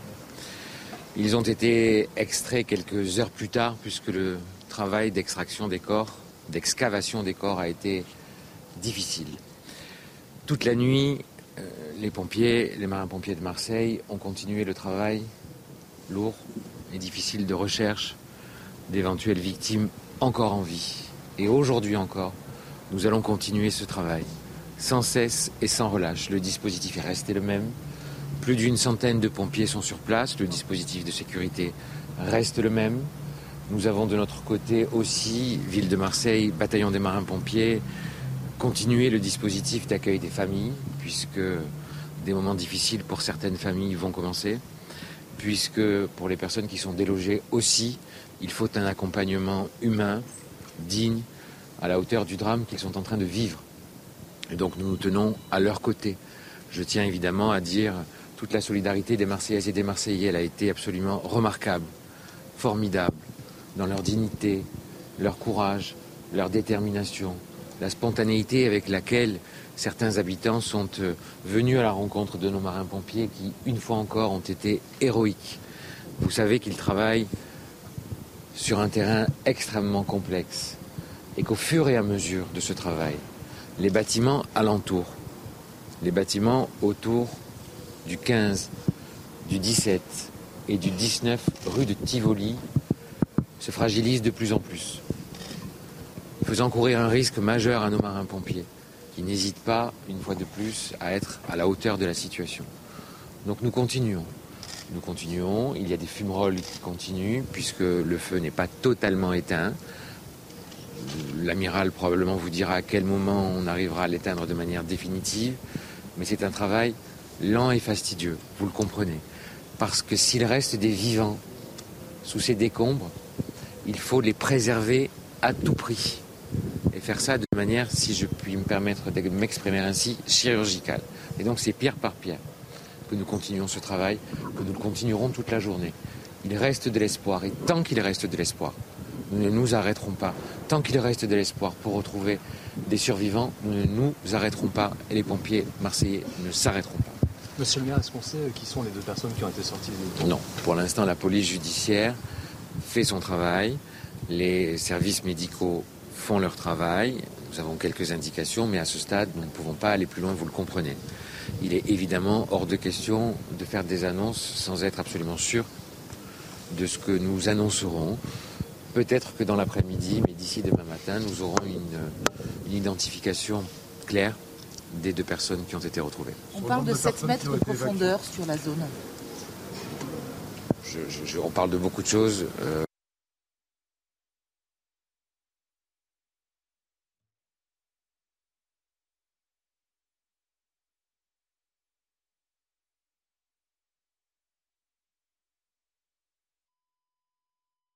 les Français que les Marseillaises et les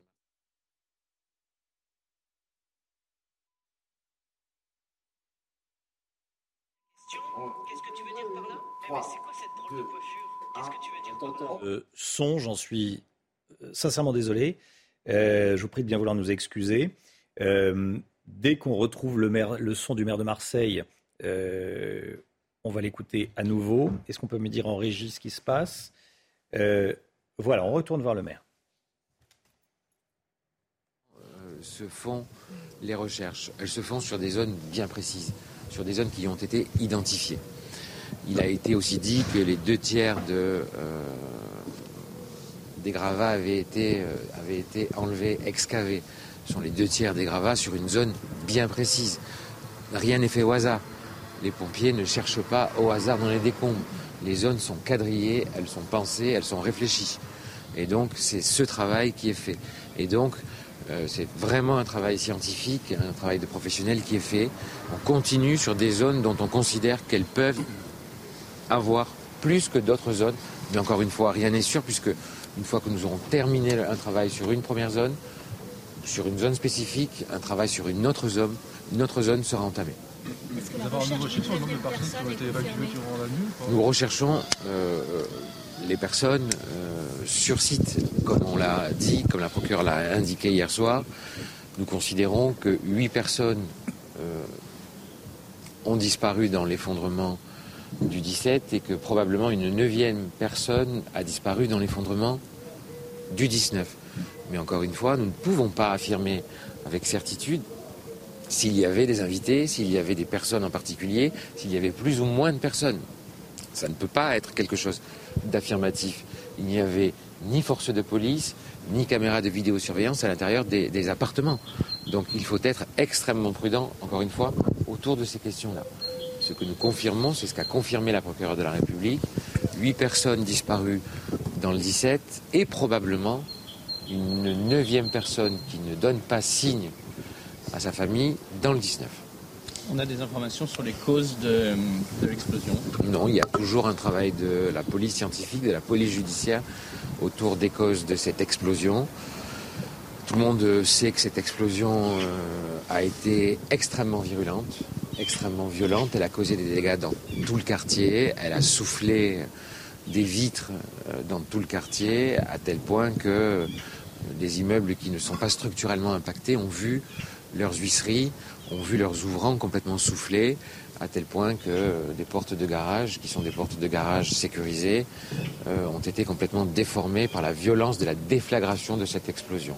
Mais euh, la police judiciaire et la police scientifique sont encore en plein travail et en pleine recherche. Vous comprenez que les choses sont menées en parallèle. Mais la priorité des priorités, c'est la recherche d'éventuels survivants. Il y a un travail de police scientifique et de police judiciaire qui se fait. La police judiciaire est aussi sur l'identification des corps. Et donc on monte les marches les unes après les autres. Et donc les étapes, on les fait les unes après les autres. Vous pouvez confirmer qu'il s'agit d'un homme et d'une femme Moi, à ce moment de la matinée, je ne vous confirme absolument rien. Je le ferai un peu plus tard dans la matinée. Est-ce que les équipes cynophiles peuvent travailler? Oui, elles ont pu reprendre leur travail dans des conditions qui sont toujours extrêmement difficiles. Elles le font, mais vous devez comprendre que les chiens euh, sont extrêmement sensibles aux sources de chaleur qui euh, les empêchent de faire correctement ou spécifiquement leur travail. Mais elles le font. Objectivement, euh, les chiens sont extrêmement courageux. Les hommes qui les mènent sont remarquables et ce travail est fait. Mais comme je vous le disais tout à l'heure, c'est un travail chirurgical où pierre par pierre, nous recherchons d'éventuels survivants. Les équipes cynophiles, le matériel technologique, technique, les sondes, les caméras thermiques, tout est employé. Tout est employé, les drones, tout est employé pour rechercher les survivants. D'éventuels survivants. Y a-t-il encore des poches de chaleur qui euh, freinent la Ça, ça l'amiral vous répondra bien évidemment sur les aspects techniques de ce qui se passe euh, sur le lieu de, des effondrements. Mais comme vous pouvez le comprendre, euh, cette explosion violente a eu lieu il y a quelques heures et nous sommes encore sur un chantier extrêmement difficile, sur une zone extrêmement dangereuse, périlleuse. Un feu peut reprendre à n'importe quel moment et la virulence du feu euh, peut recommencer parce que tout est compliqué, tout est complexe. Vous comprenez que ce sont des tonnes et des tonnes, des mètres cubes et des mètres cubes qui se sont écroulés après une explosion d'une ampleur phénoménale. Et donc les hommes qui sont sur place sont en danger et risquent leur vie à tout moment, encore aujourd'hui, de la même manière qu'hier. Et vous savez, les moments les plus dangereux pour les pompiers sont les moments, les, moments après euh, les premières heures. Dans les premières heures, il y a de la tension. Et après les premières heures, il y a de la fatigue, même s'ils sont très forts, ils se relaient tout le pourtour de ce, de ce drame et de, de, cette situation, tout le pourtour est extrêmement dangereux et à tout moment, un immeuble peut menacer de s'effondrer ou de tomber sur les, sur les pompiers. Quel, est l'état des deux immeubles justement qui sont à côté, euh, juste à côté du 19, juste à côté du 15 Est-ce que cela Ils sont, extrêmement fragilisés. Ils sont, vous comprenez bien qu'à chaque fois qu'on enlève des pierres, qu'à chaque fois qu'on retire des gravats du fait de l'explosion, ces gravats quelque part maintiennent debout ces immeubles. Donc à chaque fois que quelque chose bouge, quelque chose d'autre menace de bouger ou bouge et ou menace de s'effondrer. Et donc il y a euh, en permanence des pompiers qui ont des télémètres braqués sur tous les immeubles autour. Et les télémètres permettent de nous dire euh, seconde par seconde si ça bouge de manière spécifique. Voilà. Je vous remercie. Je vous remercie. oui. Euh, vous avez besoin de combien de logements à plus long terme? Et... Ça, c'est un travail qui se fait là aussi, heure après heure, jour après jour. Euh, en fonction de ce qui va se passer. C'est-à-dire qu'il va y avoir un diagnostic qui va être fait, qui a commencé et qui est fait immeuble par immeuble. La question du périmètre de sécurité, la question des immeubles qui pourront être réintégrés, c'est posé dès le début des opérations. Et les familles qui pourront réintégrer leurs appartements le feront le plus tôt possible. Et pour moi, c'est un impératif. Dès que quelqu'un peut réintégrer son foyer, nous le ferons réintégrer son foyer. Mais encore une fois, plus on est près de la zone du sinistre, plus ça va être difficile de réintégrer dans les heures qui viennent ou dans les jours qui viennent. Pour euh, les personnes qui sont en bordure et en extérieur des immeubles évacués, ce sera plus simple. Mais encore une fois, là aussi, procédons étape par étape. Je ne veux pas que qui que ce soit prenne de risques. Et donc, personne ne doit risquer sa vie dans ces moments tragiques que la ville de Marseille est en train de connaître. Je vous remercie.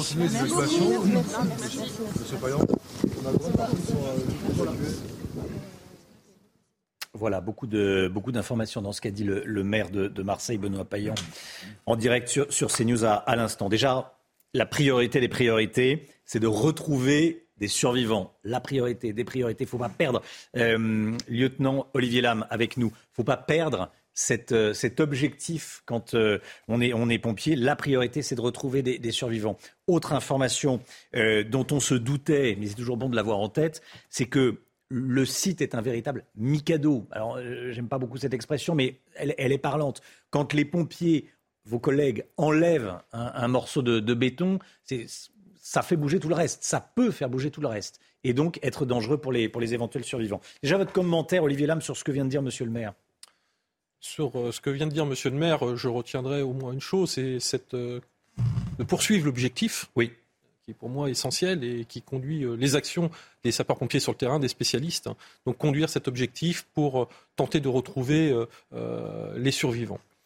la deuxième chose que je retiendrai aussi, c'est la méthode qui est utilisée, c'est-à-dire qu'effectivement, on procède enlèvement par enlèvement, on enlève les débris par sélection, et ça, c'est important.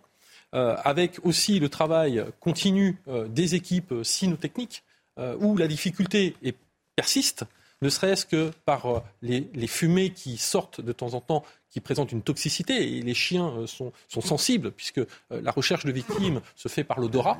Donc effectivement, cette difficulté euh, est, aussi importante à prendre en compte. le maire disait également la sécurité des, personnes sur le terrain par la fatigue des personnels.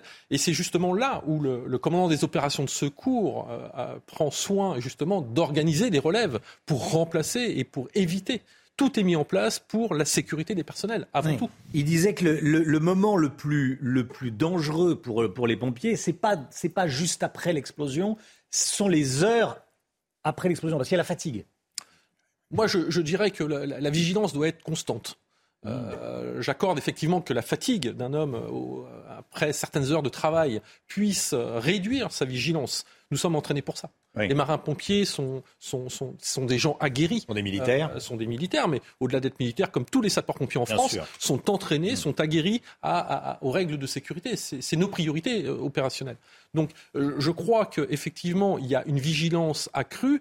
la nuit n'a pas été favorable dans ce principe-là, puisque effectivement, la pénombre, malgré les éclairages mis en place, peut engendrer effectivement un, manque de vigilance, en tout cas un, un trou qu'on aurait peut-être pas vu. Mais j'ai confiance. Je, sais que mes collègues travaillent et, c'est un souci permanent la sécurité des personnels sur opération le maire de Marseille qui a fait cette déclaration sur CNews, sur CNews il y a quelques instants.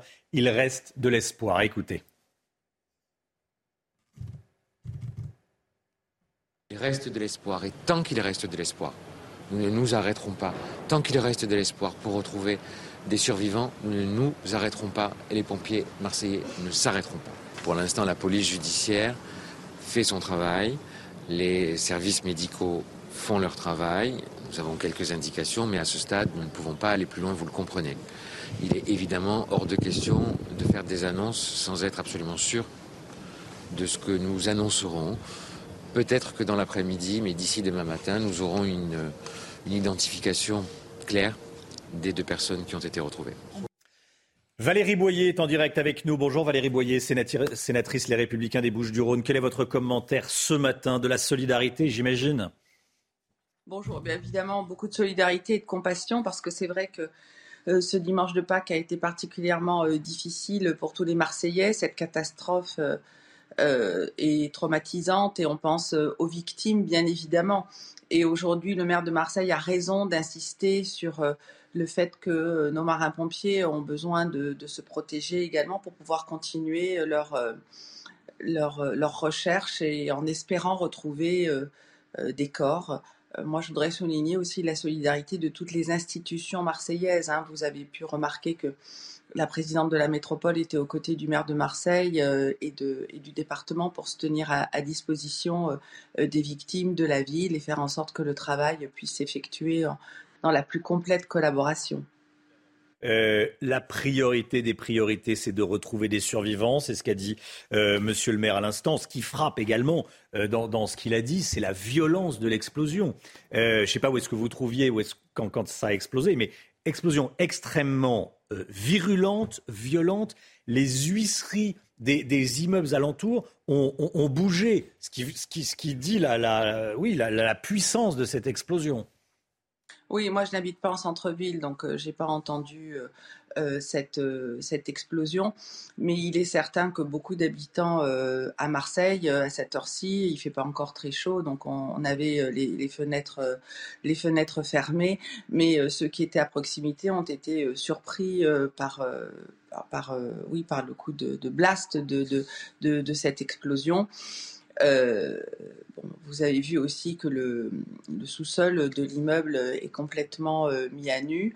Donc euh, les, investigations de poursuivent pour, pour découvrir l'origine de, cette explosion qui est arrivée dans une zone qui est une zone de ville, hein, qui est très très peuplée. Ce sont des immeubles marseillais classiques, trois fenêtres, trois hauteurs, construits à l'époque comme on le faisait sur la forme, enfin avec le, le, métrage euh, qui correspondait euh, à des navires. Donc c'est un, quartier euh, traditionnel marseillais où les immeubles sont les uns côte à côte. Donc c'est la raison pour laquelle aussi les autres ont été impactés, ceux qui étaient mitoyens de cet immeuble et tous les autres bien sûr ont été impactés par le souffle extrêmement violent de cette explosion qui a effectivement surpris et traumatisé tout le monde. Euh, accompagner maintenant les, sinistrés, 200 personnes évacuées, 200 personnes évacuées. Certaines vont pouvoir euh, rentrer chez elles, d'autres, euh, faut pas se le cacher, non. Non, pourront pas rentrer chez quand, quand l'immeuble est juste à côté, il a, il a pu bouger. C'est une possibilité. C'est une possibilité. Les deux immeubles mitoyens euh, qui sont euh, en péril aujourd'hui, en tout cas qui sont touchés, et il y en a peut-être d'autres aussi à côté. Euh, c'est vrai que ça complique aussi beaucoup le travail des secours de voir que ces immeubles ont bougé et risquent de de bouger encore, mettant en danger les pompiers et peut-être que le travail d'effondrement euh, va, se poursuivre. Donc ça, c'est extrêmement important. Euh, mais je dois souligner que apparemment, il y a une grande solidarité euh, pour les personnes qui se sont qui ont été obligées d'être évacuées. elles sont la plupart relogées chez des proches, dans leur famille ou chez des proches, ou prises en charge par la ville de Marseille. Quant aux habitants des immeubles effondrés, je dois dire que la rapidité des secours et des marins-pompiers a fait que leur vie a été préservée. Hein, parce que les marins-pompiers sont intervenus quelques minutes après, après l'explosion et on sait parfaitement que s'ils n'avaient pas été là, ces personnes n'auraient pu être emportées par les décombres. Donc aujourd'hui, je crois que toutes ces personnes sont mises à l'abri. La priorité, c'est de rechercher les victimes, les neuf personnes, enfin neuf personnes moins deux, puisque malheureusement deux corps ont été retrouvés, neuf personnes moins deux qui ne répondent pas à l'appel de leurs proches. Donc euh, on a beaucoup d'espoir euh, aujourd'hui euh, on prie pour, pour elles, pour ceux qui sont croyants et, on soutient bien évidemment les pompiers qui les recherchent avec beaucoup d'acharnement, de professionnalisme et, de minutie pour tenter de préserver ce qui peut l'être encore. Mais c'est vrai que le, théâtre des opérations est particulièrement dangereux puisque ah, puisque l'incendie, euh, il y a encore des fumerolles et, et que l'incendie couvre et qu'il peut peut-être, euh, comme euh, les spécialistes sur votre plateau le disaient, comme tout le monde le dit aujourd'hui à Marseille, il peut peut-être redémarrer si des, choses bougent pendant les recherches. C'est la raison pour laquelle les, marins-pompiers sont particulièrement vigilants, prudents, bien sûr, et on les remercie encore de leur, de leur professionnalisme, de leur dévouement et de leur solidarité. Évidemment à Marseille. Hein. Merci beaucoup, Valérie Boyer. Merci beaucoup. Merci pour votre témoignage de, solidarité, évidemment. Euh, Valérie Boyer, sénatrice Les Républicains de, des, Bouches-du-Rhône. 8h moins le quart. Euh, le lieutenant Lame et Michel Chevalet, vous écoutiez ce que disait Valérie Boyer et surtout ce que, ce que disait juste avant le, maire de Marseille. On va revenir sur ce qu'il a dit euh, et on va voir les images, évidemment. Benoît Payan a dit que la priorité des priorités, c'était de retrouver des survivants. Ça, c'est la base. Euh, toute la nuit et aujourd'hui encore, les pompiers vont chercher. Donc il va y avoir le travail des pompiers euh, qui va continuer euh, tout au long de, la, journée. Accompagnement des sinistrés, très important bien sûr. risque pour les marins-pompiers, les moments les plus dangereux pour les pompiers sont ceux après les sinistres, sont ceux des heures après le, sinistre. Ça, on en a parlé avec vous, le lieutenant Lame. il a également dit qu'il fallait protéger la zone de recherche, que qu'un nouvel immeuble ne tombe pas sur, euh, sur les marins-pompiers. Ça, c'est très important également. Oui, effectivement. Alors, euh, euh, d'abord, on a, on a des experts qui travaillent à côté de nous, que ce soit des ingénieurs structures, que ce soit des architectes hein, qui conseillent aussi sur, sur, sur les bâtiments.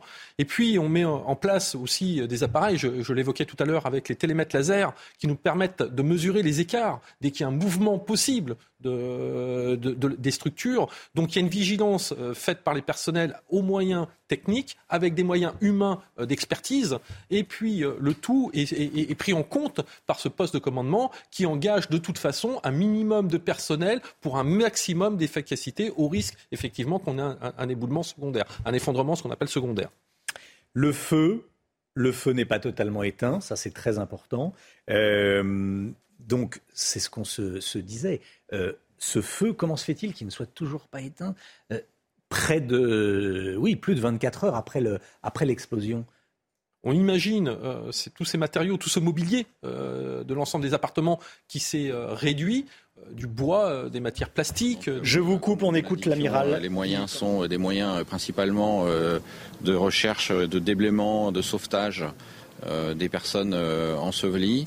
Euh, nous avons également bien évidemment des moyens engagés sur euh, la lutte contre l'incendie qui est aujourd'hui euh, pour objectif principal de contenir les fumées qui continuent de sortir des décombres et de permettre l'engagement des moyens de déblaiement de sauvetage.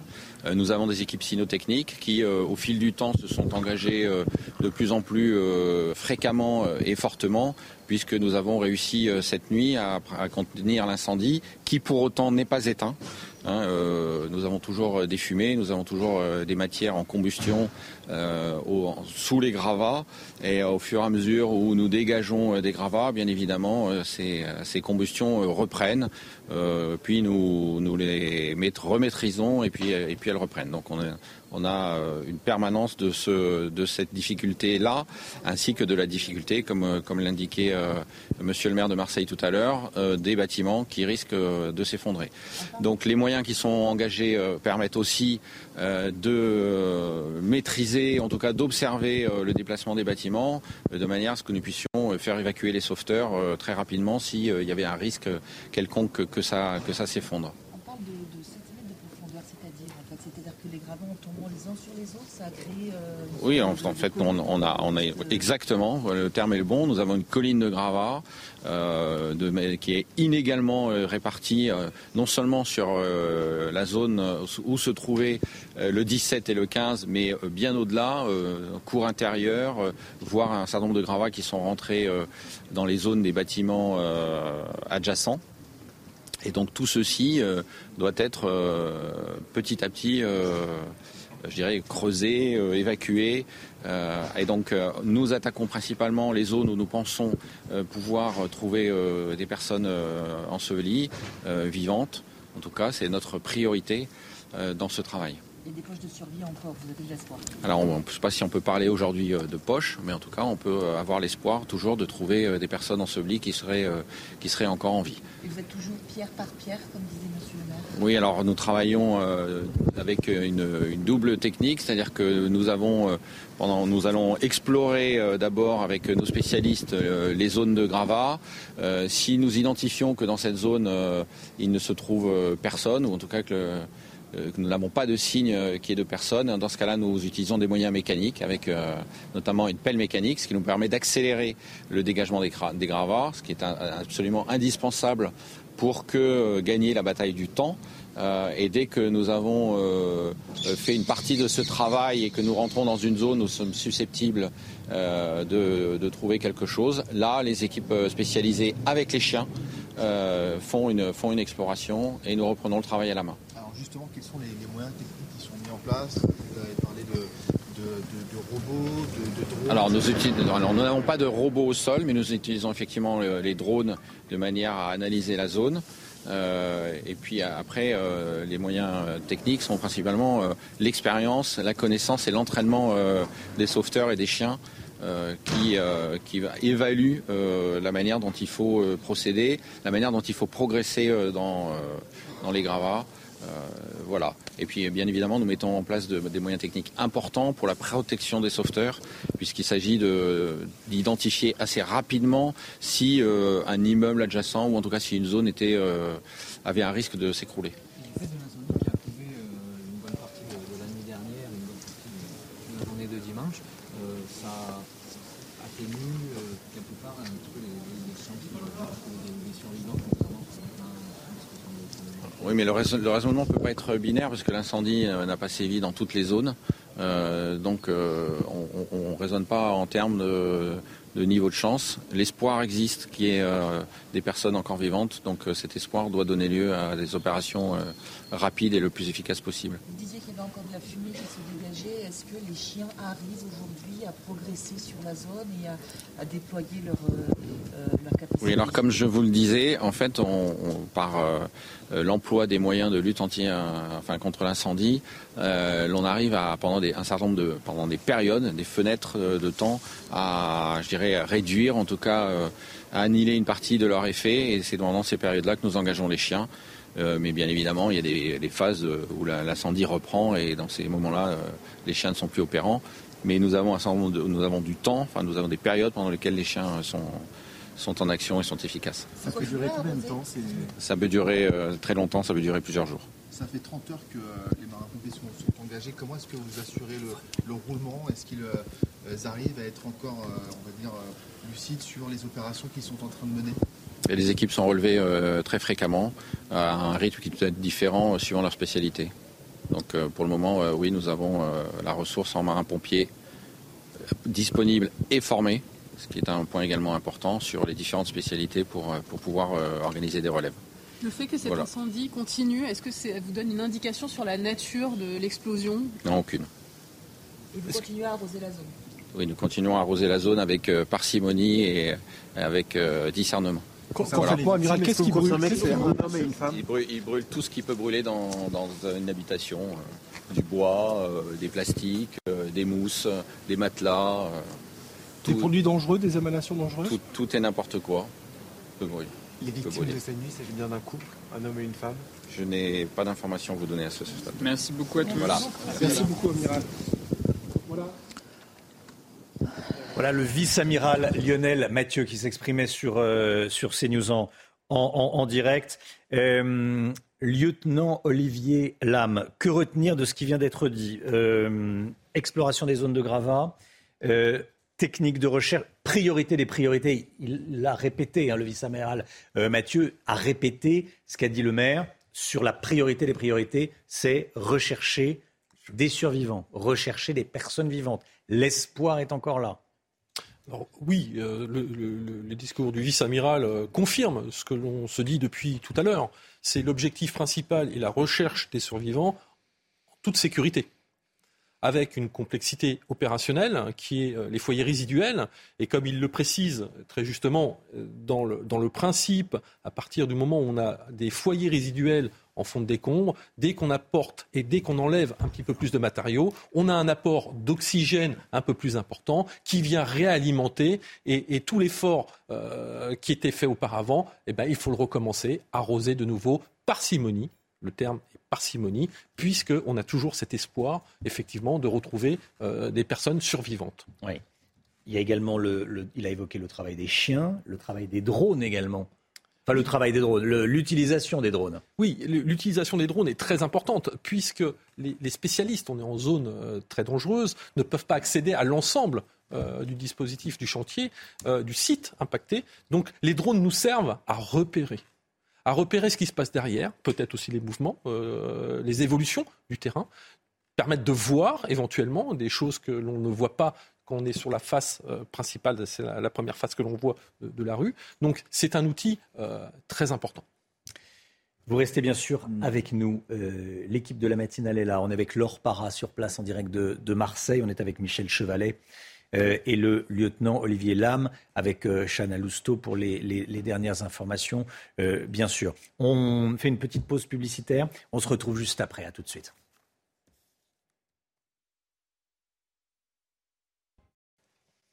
C'est News, il est 7h59. Merci d'être avec nous à la une, évidemment, ce matin, les... ce qui se passe à Marseille avec euh, ces deux corps retrouvés cette nuit et cette prise de parole du maire de Marseille, Benoît Payan, il y a quelques instants, en direct sur CNews. Il reste de l'espoir, a dit Benoît Payan. Écoutez. Il reste de l'espoir et tant qu'il reste de l'espoir, nous ne nous arrêterons pas. Tant qu'il reste de l'espoir pour retrouver des survivants, ne nous arrêterons pas et les pompiers marseillais ne s'arrêteront pas. Pour l'instant, la police judiciaire fait son travail, les services médicaux font leur travail, nous avons quelques indications, mais à ce stade, nous ne pouvons pas aller plus loin, vous le comprenez. Il est évidemment hors de question de faire des annonces sans être absolument sûr de ce que nous annoncerons. Peut-être que dans l'après-midi, mais d'ici demain matin, nous aurons une identification claire des deux personnes Voilà, Benoît Payan, le maire de Marseille, qui s'est exprimé en direct il y a quelques instants. On va l'entendre à nouveau, euh, évidemment. Je voulais aussi, euh, bien sûr, euh, que vous entendiez, que vous écoutiez à nouveau ce qu'a dit le, vice-amiral Lionel Mathieu. Il commande les, marins-pompiers de, Marseille, les pompiers de, de Marseille, qui s'appellent les marins-pompiers, bien sûr. il a évoqué notamment le dispositif. Il y a des chiens, il y a des hommes au sol, bien sûr, il y a des chiens et des drones. Écoutez. Nous avons une centaine de marins-pompiers euh, accompagnés de sapeurs-pompiers du SDIS 13 qui sont engagés euh, sur euh, cette opération. Donc, comme nous l'indiquions, les moyens sont des moyens principalement de recherche, de déblaiement, de sauvetage des personnes ensevelies.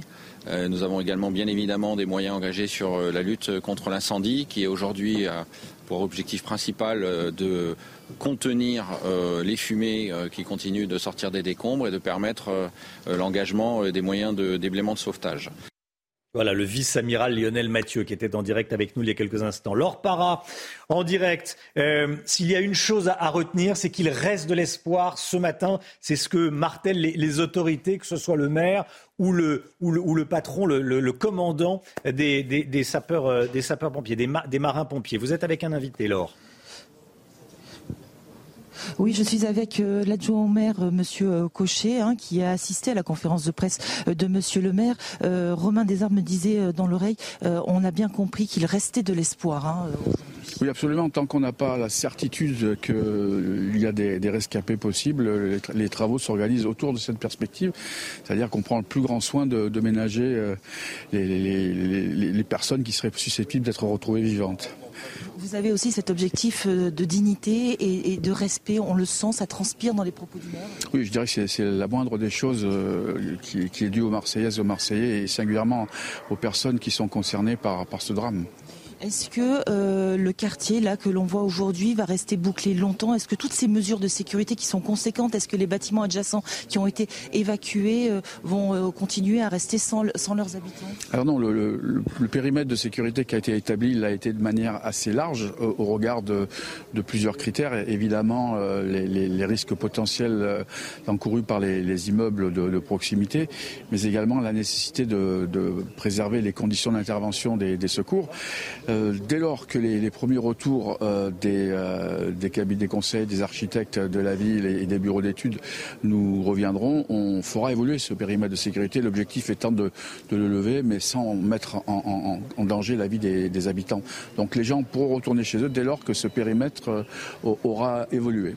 Une dernière question, cette rue Tivoli, Monsieur le maire nous l'a bien expliqué, cette explosion, cette déflagration était visiblement ultra violente, des vitres ont éclaté, euh, des, même des portes de garage ont été. On, peut s'imaginer que la rue est, vraiment dans un état euh, terrible.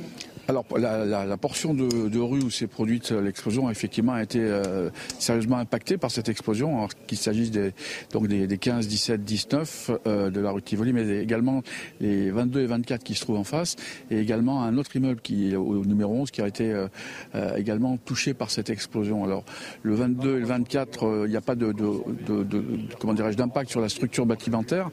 En revanche, les huisseries, les portes, une porte de garage blindée par exemple, a été arrachés par le souffle. Donc aujourd'hui, ils ne sont pas en situation d'accueillir leurs habitants, mais euh, leur, euh, a priori, hein, sous, réserve des, conclusions des experts, ils n'ont pas vocation à être, être interdits de manière euh, prolongée d'occupation. Merci beaucoup, Monsieur Quechet. On comprend que à long terme, ce sinistre marquera les esprits ici à Marseille et pour tous les Marseillais. Bien sûr, bien sûr, c'est vrai. C'est malheureusement un, épisode de plus dans l'histoire marseillaise, mais Marseille en a connu d'autres et, se relèvera comme elle en a l'habitude. Voilà Romain, et en parallèle, les recherches se poursuivent hein, à deux rues d'ici euh, sur la zone du sinistre. Merci beaucoup Laure Parra et merci à, votre invité. Euh, bien sûr, beaucoup de solidarité à, Marseille, c'est ce qu'on entend et ce qu'on a envie de, retenir dans, ce drame. Euh, lieutenant Olivier Lam, merci d'être toujours avec nous, membre des sapeurs-pompiers de, de, France. ce qu'il faut bien comprendre, là, vos collègues travaillent encore. Ils vont travailler toute la journée. Ils vont rechercher toute la journée. Il y a ce travail, euh, le maire disait, chirurgical. Ils, enlèvent presque pierre par pierre pour éviter de faire trop bouger les, dégâts et toujours dans cet objectif qui est euh, de, retrouver, de tenter de retrouver des, survivants, euh, si tant est qu'il y en ait, ce qu'on souhaite tous, bien sûr. et puis, il y a la sécurisation de tout le quartier, en réalité puisque l'explosion a été extrêmement puissante. Vos collègues, il y a, ceux qui, cherchent là, au 17, au 15, au, 19, et puis il y a ceux qui, font le tour des autres bâtiments, qui regardent si les structures tiennent encore. Alors, il y, a, ce qu'on appelle le périmètre de sécurité, hein, qui est a priori donc qui est assez large dans un premier temps, puisqu'au regard des impacts sur les immeubles tiers ou contigus euh, laisse présager euh, une déformation aussi sur d'autres départements, en tout mm. cas euh, d'autres départemment, pardon, d'autres bâtiments, bâtiments ce qui laisse aussi, ce qui donne déjà l'impression aussi de la violence euh, de, de, cet événement. Euh, alors, la sécurité se fait d'abord, premièrement, sur la zone d'exclusion, la première zone où travaillent nos, nos, spécialistes. Et puis après, il y a un cordon avec des experts. Euh, tous les immeubles sont évacués dans ce périmètre et les gens pourront réintégrer ces bâtiments mmh. qu'après avis de l'expertise. Voilà. tout à l'heure, on, pensait qu'il y avait un, un, cratère de 7 mètres. En réalité, c'est pas un cratère de 7 mètres, c'est euh, les, gravats font 7 mètres. Voilà, c'est le, commandant des, pompiers a fait cette, cette précision tout à l'heure. Euh, Chana, énormément de témoignages, notamment le, témoignage d'une riveraine, d'une voisine. Oui, elle s'appelle Michel et elle vit à quelques mètres à peine du lieu où s'est euh, déroulé le drame. Et elle nous raconte que quand elle a entendu le bruit de l'explosion, elle a d'abord cru à une bombe. Écoutez. Une, détonation et je pensais que c'était une, bombe. J'ai dit que quelqu'un avait mis une bombe quelque part et sous ma fenêtre parce que c'était énorme, c'est tout. Voilà. ça m'a pas réveillé, j'étais dans mon lit, je regardais la télé, mais je me suis levée d'un bon quand même. Et ça, et ça, a fait vibrer un petit peu mes, mes stores quand même. Après, à 7h30, je passe devant ma, mon je passe devant la vitre là, et j'ai vu la maison s'effondrer, mais comme un château de cartes. Ah, c'est impressionnant, j'avais jamais vu ça de ma vie, mais c'est affreux. Hein. Ça va, oui, ça va. Je, c'est pas pour moi que je suis triste, c'est pas pour moi. Je suis ici, je risque rien. Moi, je, suis toute triste pour tous les gens qui, ont été expulsés, qui ont été, qui sont partis, quitter leur appartement. Ça, oui, et, ceux qui sont maintenant peut-être dans les décombres. Ça, ça me rend triste. Sur l'explication, Michel Chevalet, euh, le gaz. Euh, le gaz qui fait figure d'hypothèse la ah plus bah, probable. Pour le moment, pour le moment, c'est l'hypothèse la plus probable. Je voudrais même bien situer les choses. Oui. Ça vous rappelle rien ce qui vient de se passer? Moi, ça me rappelle la rue Trévise à Paris. Ah oui, oui, Violente explosion où là, c'était la fuite de gaz était dans la chaussée hmm. et la nappe de gaz a mis plusieurs jours à pénétrer les, les soubassements de l'immeuble. Et puis à un moment, tout a sauté. Et l'onde de choc, c'est ça qui est bien, à emprunter la rue, parce que c'est une onde de surpression que l'on a, accompagnée après de chaleur, hein, mais c'est d'abord de choc qui vous pulvérise, qui vous ébranle les immeubles et qui fait sauter les portes, les fenêtres. Voilà. Et on est exactement dans le même cas. Alors, euh, là, on parle du gaz. Qu'est-ce qu'il pourrait y avoir d'autre? Parce qu'en fait, on, ah. prend des précautions en disant c'est probablement le gaz. effectivement, il faudra que l'enquête parle, que l'enquête ait lieu, et voilà. Mais alors, on va le faire à l'envers. Qu'est-ce qu'il pourrait y avoir d'autre que le gaz? Si on veut, si on veut schématiser, il y a trois cas pour l'effondrement d'un immeuble. le avec, avec, explosion. Le premier cas, c'est l'explosion, c'est le gaz. Oui. ça, c'est le cas le, plus fréquent. Le deuxième cas que l'on peut avoir, hum. c'est une anomalie au niveau des fondations qui s'est produit à Lille. Mmh. À Lille, le quartier, vous vous souvenez, l'effondrement, ce sont des immeubles qui ont été construits sur un ancien lit d'une rivière qui a été détourné. Et donc une instabilité. C'est pour ça que c'est descendu. Et puis le troisième cas, qui va être l'effondrement de l'immeuble, parce que les murs se sont écartés, et donc les poutres de soutènement. Et ça s'est produit également à Marseille, parce qu'il y avait eu des infiltrations d'eau qui, au fil des années, ont pourri les appuis des poutres en bois, et après, les, plafonds, les planchers se sont effondrés. Vous voyez, c'est trois cas, mais le plus probable, en fonction des éléments que l'on a, du bruit de l'explosion, des dégâts à, plus grande distance, avec le souffle, c'est le gaz. C'est le gaz, effectivement. Euh, lieutenant Lame Ce que dit euh, Michel Chevalet, effectivement, ces trois conditions, avec euh, il y avait le risque de faire une comparaison avec la rue d'Aubagne, malheureusement euh, dramatique, ce qui n'est pas du tout le cas euh, dans, dans, cette partie-là. On n'a vraiment pas le même sujet. Euh, là, on a des impacts sur des, bâtiments tiers. ce qui montre bien, c'est qu'il y a eu une onde de pression qui s'est déplacée. Restez bien avec nous, lieutenant Lame et, Michel Chevalet, bien sûr.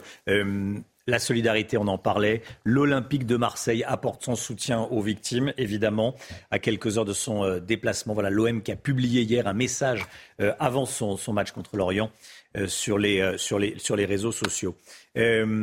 L'évêché de Marseille a également évidemment fait part de sa solidarité.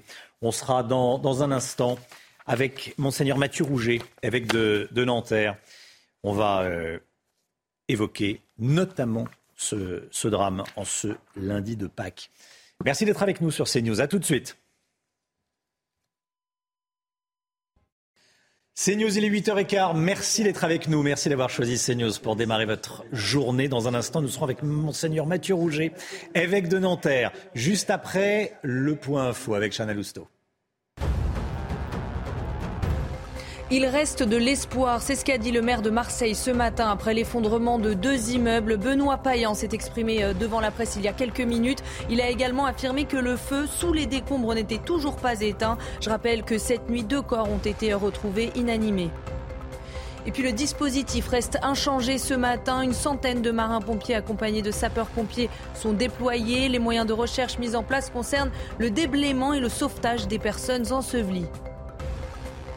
Et puis 199 personnes ont été recensées comme sinistrées par les services de la ville. Elles ont été évacuées de 33 immeubles par mesure de sécurité. 99 ont été accueillis dans le gymnase Valier. 50 ont été prises en charge et hébergées par la ville. Monseigneur Mathieu Rouget est avec nous. Bonjour Monseigneur. Bonjour, bonne fête de Pâques à vous et à tous ceux qui nous suivent. Merci à vous, évêque de Nanterre. Merci d'être là euh, ce matin. Euh, Pâques a été endeuillé à Marseille. Euh, hier, il y, aura d'ailleurs une messe à 10h30 à la, paroisse Saint-Michel, à côté de la rue de Tivoli. C'est ce qu'annonce l'évêque de Marseille, qui a publié bien sûr un, un, communiqué, qui a fait part de toute sa solidarité. Quel est votre message ce matin? Évidemment, d'une grande solidarité avec les Marseillais, une grande proximité spirituelle l'archevêque de Marseille, le cardinal Jean-Marc Aveline, qui est une personnalité merveilleuse et sûrement euh, auprès des, familles en souffrance, auprès de tous ceux qui leur viennent euh, en aide. Il y a de fait euh, l'annonce d'une messe à 10h30 à l'église Saint-Michel, tout près de la rue de Tivoli, et je crois aussi ce soir une veillée de prière présidée par le cardinal Aveline à l'œuvre allemand, un endroit bien connu de, tous les Marseillais. Vous savez qu'on annonce la visite du pape François à Marseille le 23 septembre prochain, et je pense que cette visite apportera euh, notamment de la consolation à tous ceux qui sont aujourd'hui euh, très éprouvés. Qu'est-ce qu'on dit? Quel est le message de l'Église catholique dans, ces cas-là? Quand, on, euh, quand on perd un proche, deux, corps ont été euh, retrouvés, quel, est, le message? C'est le message de Pâques. C'est le message de la résurrection, de l'espérance, de l'amour qui sont plus forts que la mort. Il ne s'agit pas de nier les épreuves de la vie humaine et la place de la croix dans la foi chrétienne.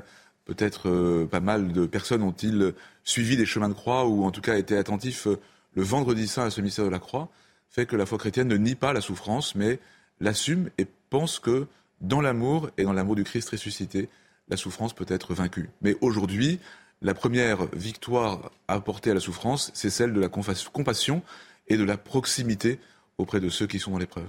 Alors les fêtes de Pâques, les fêtes de Pâques, elles ont été marquées en France euh, par le baptême de plus de 5000 adultes. Alors ça c'est une joie pour l'Église euh, parce qu'on a 1000 de plus que l'année dernière. Alors euh, l'état de l'Église ne se fait pas au poids et au nombre de, de, de, de personnes baptisées, mais c'est quand même un, c'est quand même, c'est, un succès. Alors c'est un phénomène qui, a, qui remonte à pas mal d'années, mm. la, la, croissance du nombre de baptêmes d'adultes. Pour une part parce que des, des enfants qui n'ont pas été baptisés reçoivent le baptême quand ils deviennent adultes, mais aussi des chercheurs de Dieu venant d'autres religions ou de l'athéisme ou de familles totalement loin de la foi, eh bien, rencontrent l'Évangile, rencontrent le Christ, se préparent assez longuement au baptême et puis euh, le reçoivent. C'est dans la vie d'un évêque euh, un des plus beaux jours de l'année quand au début du carême, nous rassemblons à la cathédrale tous ceux qui vont être baptisés cette année-là, et donc j'ai vécu cela il y a euh, six semaines, en appelant au baptême dans mon diocèse de Nanterre 180 adultes qui m'écrivent tous une lettre personnelle retraçant leur itinéraire, itinéraire bouleversant souvent, extrêmement varié comme style, comme âge, comme origine sociologique, mais qui tous ont été euh, touchés par le Christ et l'Évangile. Et j'ai eu le bonheur, moi-même, dans la nuit pascale, de euh, célébrer 14 baptêmes de suite, vraiment dans une très très grande joie. Alors, euh, vous y avez fait allusion, les, profils sont différents sont très, très variés. Ça va d'un jeune de, de, 18 ans à des, personnalités plus âgées, à des personnes plus âgées, et, qui viennent d'autres religions. Ce ne sont pas que des personnes, j'allais dire, de, de culture catholique, mais qui s'en est éloignées. Il y en a qui viennent d'autres religions. Oui, de quelle religion? Alors d'abord, c'était extrêmement varié, et d'un diocèse très varié comme le mien, il y a à la fois des personnes d'origine africaine et antillaises, et des personnes d'origine métropolitaine. Il y a des âges variés. Ça m'est même arrivé de célébrer euh, un baptême en prison. Et donc, euh, il y a toutes sortes de, de cheminements. Et puis, de fait, certains ont vécu dans un contexte totalement sécularisé et ont découvert euh, la foi grâce à un ami, grâce à une expérience de vie, grâce parfois aussi maintenant à une lecture sur Internet ou une vidéo. Et puis, il y a ceux aussi qui viennent d'autres religions, dans toute la variété, et qui, tout d'un coup, ont découvert que le, Christ et l'Évangile étaient euh, susceptibles d'éclairer leur vie de manière unique. Alors, le, donc, le nombre de baptêmes d'adultes en hausse. Euh, en revanche, le nombre de vocations est en baisse. Euh, le nombre de séminaristes est, est, en baisse. Ça, c'est indéniable. Alors, vous savez, on vit en France et en Occident euh, une grande évolution sociologique du christianisme, passant d'un christianisme de masse à un christianisme d'adhésion, même si le christianisme d'adhésion existait au sein du christianisme de masse auparavant. Mmh. Et donc, euh, clairement, il y a des, il y a des, des, des, courbes euh, en termes de sociologie religieuse qui, euh, qui évoluent énormément. Mais l'important, c'est d'aller de l'avant. Et moi, ce qui me, réjouit, c'est de voir beaucoup de, chrétiens qui prennent très au sérieux leur vie chrétienne et de manière étonnante. Par exemple, hier, j'ai vécu le déjeuner pascal après une très belle messe dans une, paroisse à Montrouge, dans une chose qui émerge aujourd'hui, des colocations solidaires où vivent ensemble des jeunes professionnels euh, qui euh, commencent une très belle carrière avec des personnes de la rue. Et nous avons célébré Pâques ensemble. Et c'est magnifique de voir des, jeunes professionnels qui, au nom de leur foi, choisissent non pas euh, le confort d'un bel appartement mmh. auquel ils pourraient prétendre, mais de partager un habitat solidaire avec des personnes de la rue. Alors, dans ce contexte-là, les séminaristes sont moins nombreux qu'autrefois, moins nombreux que l'évêque pourrait le souhaiter, mais en même temps, je vois des jeunes frapper à la porte du séminaire, et j'ai eu le bonheur euh, d'ordonner déjà pas mal de prêtres depuis que je suis évêque. Et l'important, c'est d'avoir euh, pour le service des communautés des hommes euh, équilibrés, engagés, soucieux d'annoncer l'évangile et de le faire bien. Et c'est une mm. grande grâce pour moi de pouvoir ordonner de tels prêtres. Équilibré Pourquoi vous dites équilibré? Vous pouvez vous préciser Voilà, c'est important d'avoir des, hommes à l'équilibre euh, humain, à l'équilibre de vie euh, mm. ajusté pour faire euh, face quand même à des situations très difficiles. On est dans une période de l'Église et de la société extrêmement difficile. On est en pleine recomposition de toutes choses. Toutes les institutions sont en crise, pas seulement l'Église. Et donc, il faut des personnes solides et des personnes enracinées. Mais je constate que c'est le profil des prêtres que j'ai le bonheur d'ordonner. Alors, parlons des prêtres. on parlait des séminaristes, parlons des prêtres. Est-ce qu'il faut s'occuper mieux des prêtres? Euh, j'ai lu ce que dit euh, l'archevêque de, Paris dans, le Figaro euh, aujourd'hui. Et il dit occupons-nous de nos prêtres. En clair, on, les laisse un peu de côté, on ne s'en occupe pas. Et certains, certains, tous exercent leur ministère dans la joie, mais certains sont en difficulté et on ne les entend pas.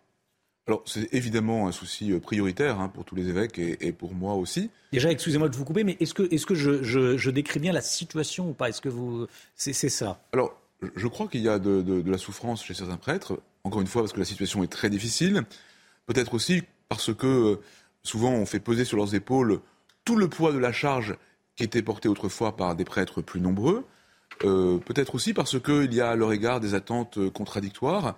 On attend qu'ils aient toutes les qualités, qu'ils prennent toutes les initiatives, et en même temps, nous sommes un contexte où chacun a envie d'avoir voix au chapitre, ce qui est légitime évidemment. Et donc il y a une recomposition aussi de, la figure du prêtre qui n'est pas simple à assumer pour tous. Après, eh bien, moi j'essaye comme prêtre d'être le plus à l'écoute possible de l'ensemble, de, comme évêque à l'égard des prêtres. Je les reçois beaucoup personnellement, nous nous rassemblons, mais je dois dire que euh, même si je ne nie pas les difficultés, je suis aussi euh, frappé de, l'enthousiasme, du zèle de beaucoup. Mmh. Nous avons vécu dans mon diocèse, comme dans tous les diocèses, qu'on appelle la messe chrismale pendant la semaine sainte où euh, tous les prêtres se rassemblent, les diacres aussi, les laïcs en mission, les consacrés, et beaucoup de fidèles.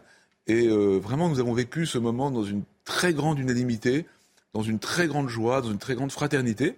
Mais il faut constamment y travailler. Alors peut-être qu'effectivement, en ville, euh, le prêtre se sent moins seul qu'à la campagne, où un, jeune prêtre est souvent, il faut le dire, en contact avec des personnes plus âgées, ce qui est Bon, ce qui fait partie de, la mission, mais qui peut être plus compliqué, et puis qui peut euh, parfois se sentir seul, effectivement. Un jeune prêtre, ça reste dans, le jeune prêtre, il y a jeune, quoi. Oui, mais alors de fait, hein, mais je crois que beaucoup d'évêques de diocèses ruraux ont vraiment le souci que les prêtres ne soient pas seuls, qu'il y ait hmm. des logiques de fraternité. Euh, il, y a, des choses qui se cherchent. Encore une fois, je ne nie pas les difficultés et les souffrances. Oui. Je crois qu'il y, a effectivement un chantier essentiel, mais il faut travailler et y travailler avec les prêtres eux-mêmes. C'est ce qu'on essaie de faire dans le diocèse. De, temps en temps, quand on sent qu'il y a une difficulté d'un ordre ou un autre, eh bien, on prend les prêtres ensemble, on leur dit mais quelles sont les propositions que vous portez et qui pourraient permettre à la vie sacerdotale d'être plus joyeuse malgré les difficultés du temps. Ouais. Et puis les paroissiens peuvent également euh, les entourer, les inviter, les... Euh, euh, les entourer, les inviter et aussi s'engager à leur côté pour, pour l'annonce de l'Évangile. Hmm. Vous voyez, on parle beaucoup dans l'Église aujourd'hui de synodalité, c'est le thème d'une réflexion que le pape a proposée à toute l'Église depuis plusieurs années et pour encore plusieurs années, c'est-à-dire la participation de tous à la vie de l'Église. Et c'est important que tous puissent participer à réfléchir à ce que l'Église doit faire et proposer, mais c'est surtout important que tous puissent participer à mettre en œuvre ce qui a été réfléchi dans euh, l'accueil des pauvres, euh, l'accueil des personnes en deuil, l'annonce de la foi, la catéchèse, l'évangélisation. Et donc, euh, les prêtres ont besoin d'avoir autour d'eux des fidèles qui soient vraiment engagés au service de l'évangile.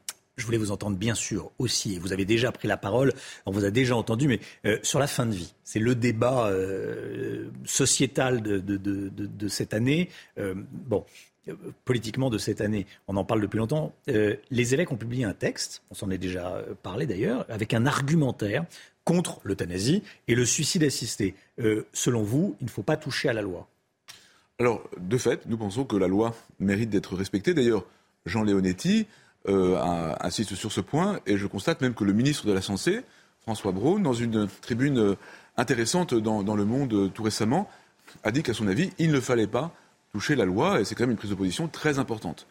Alors, il y a eu le débat de la Convention citoyenne, dont le fruit a été remis au président de la République, et le président de la République a pris la parole en insistant d'abord sur les soins palliatifs, et ça c'est une très bonne chose. Il ne faut plus qu'il y ait des déserts palliatifs dans notre pays, et la, culture palliative est une, évolution dans le monde médical qui est magnifique, de prise en compte de la personne dans sa totalité, le corps, mais aussi euh, l'esprit, l'environnement familial et humain. Donc ça, c'est important. Et puis, euh, le président de la République, dans une deuxième partie de son discours, a insisté sur le questionnement de la société et en invitant à, que chacun euh, puisse euh, faire valoir sa part de doute. moi, je trouve que c'est de fait très important, dans toutes les questions importantes, d'être en questionnement. Et en même temps, je crois qu'il y a, pour que le questionnement puisse se déployer de manière valide, des choses qui sont importantes, dont on ne peut pas douter. Et ce dont on ne peut pas douter, me semble-t-il, et c'est à partir de cela que peut se construire des choix justes pour la société, c'est la dignité inaliénable de toute personne humaine. Et c'est sur le fait aussi que dans une société humaine euh, digne de ce nom, toute vie doit être respectée. Un homme ne donne pas la mort à un autre homme. Pour euh, résumer votre. C'est la base de la vie en société. La base de la vie en société. Qu'est-ce que vous dites à ceux qui estiment que l'on doit pouvoir choisir le moment de sa mort si on le souhaite? Eh bien, je pense que. C'est l'argument oui, de ceux qui veulent que la, loi évolue. En réalité, on ne peut pas faire des choix de liberté individuelle indépendamment de la prise en compte de la vie en société en général. Et euh, la, liberté doit toujours être pensée en relation avec la solidarité. J'ai d'ailleurs entendu le, le, président de la République et le président du Comité consultatif national d'éthique le dire lors des 40 ans de cette institution importante de notre pays. Et je crois que c'est très important d'aller au bout de cette logique. Il n'y a pas de liberté sans solidarité. Il n'y a pas de liberté sans fraternité. Monseigneur Mathieu Rouget, évêque de Nanterre, était euh, l'invité de la matinale ce matin. Merci Monseigneur. Bonne fête de Pâques et j'espère que j'aurai montré qu'il y a des difficultés, il y a aussi de la foi et de la joie dans l'Église en France. C'est le message que vous avez fait passer ce matin dans, euh, sur CNews. Merci beaucoup Monseigneur. Bonne journée à vous, à bientôt. Et la matinale se poursuit. Et voilà, changement, de, changement de siège. Merci à Monseigneur Mathieu Rouget d'être venu ce matin sur le plateau de la, de la matinale pour les fêtes de Pâques. Il est 8h30 pile. Merci à vous d'être euh, avec nous. Euh, l'actualité est marseillaise. Ce matin, on va bien sûr aller à, Marseille. Il reste de l'espoir. C'est ce qu'a dit le, maire de Marseille ce matin après l'effondrement de, de, deux immeubles. Deux corps retrouvés cette nuit dans les décombres, Chana. Oui, les recherches se poursuivent ce matin. Six personnes sont toujours euh, présumées disparues et une septième personne habitant euh, l'immeuble voisin au 19 rue de Tivoli serait également recherchée. Yannick Ohanessian est avec nous, adjoint à la sécurité de Marseille. Bonjour, merci d'être euh, en direct avec nous alors que l'on voit des, images des, pompiers qui, qui sont sur un, sur un balcon en train de regarder la, la scène de, de, désolation. Image en direct, euh, évidemment. Yannick Ohanessian, euh, bonjour et merci d'être avec nous. Bilan, le bilan est, toujours de, deux morts et de, six disparus à l'heure qu'il est. Hein. Oui, c'est ça. Euh, et les opérations de recherche continuent, ne sont jamais arrêtées depuis cette fameuse déflagration avec le bataillon des marins-pompiers plus de 105 marins-pompiers qui sont mobilisés sur le pied de guerre, euh, qui se relaient pour évidemment multiplier ces opérations, même si le travail est rendu difficile de par un, feu qui s'était déclenché au cœur de, de, l'explosion et, également par la fragilité des bâtiments adjacents qui menacent de pouvoir s'effondrer à tout moment. En quoi consiste le travail des secours ce matin? Euh, On voit le travail d'une grue, le maire l'a rappelé, l'espoir. S'il y a, euh, si on va à la, quintessence de ce qu'a dit le, maire, euh, si on doit retenir un mot, c'est espoir. L'espoir de retrouver des survivants. Encore. Évidemment. Évidemment, c'est euh, la priorité euh, pour euh, les marins-pompiers, pour les autorités, c'est de continuer ces opérations de recherche avec le souci d'aller trouver évidemment de nouvelles personnes et puis de nouvelles personnes vivantes encore. Et donc oui, l'espoir est là et nous continuons à, mener ces opérations avec cet objectif, tout en accompagnant évidemment les familles qui sont dans l'attente, cette terrible attente, et, et que je veux évidemment saluer et dire encore toute notre solidarité, toutes nos pensées évidemment pour les familles euh, des victimes. Est-ce que vous avez des informations Alors, je pose la question, mais euh, vous avez discuté avec des gens, bien sûr, sur ce qui s'est passé. Tout le monde parle du gaz. Euh, est-ce qu'il y a d'autres hypothèses? Je ne vais pas vous demander ce qui s'est passé, mais est-ce qu'il y a d'autres hypothèses que le gaz? Bon, d'abord, vous, vous l'avez compris, nous n'avons pas l'origine de la déflagration, mmh. c'est euh, évident. Euh, L'hypothèse la, plus probable à ce stade reste évidemment euh, le gaz. Euh, d'abord parce que euh, la déflagration a une puissance telle qu'elle a été ressentie à des centaines de mètres d'ici, du lieu de, de l'explosion. et puis dans le, le, le, modus operandi, dans le mode opératoire, des, des, des vitres brisées, des ouvrants qui ont été déstabilisés dans plusieurs immeubles dans le quartier. Ça a été euh, euh, assez violent dans, la déflagration et donc tout laisse à penser qu'il s'agirait de gaz. Tout laisse à penser qu'il s'agirait de gaz, évidemment. Euh, le maire parlait des immeubles aux alentours, 200 personnes évacuées au total, l'explosion qui a été très très puissante. que sait-on de, de, la, de la solidité des immeubles autour?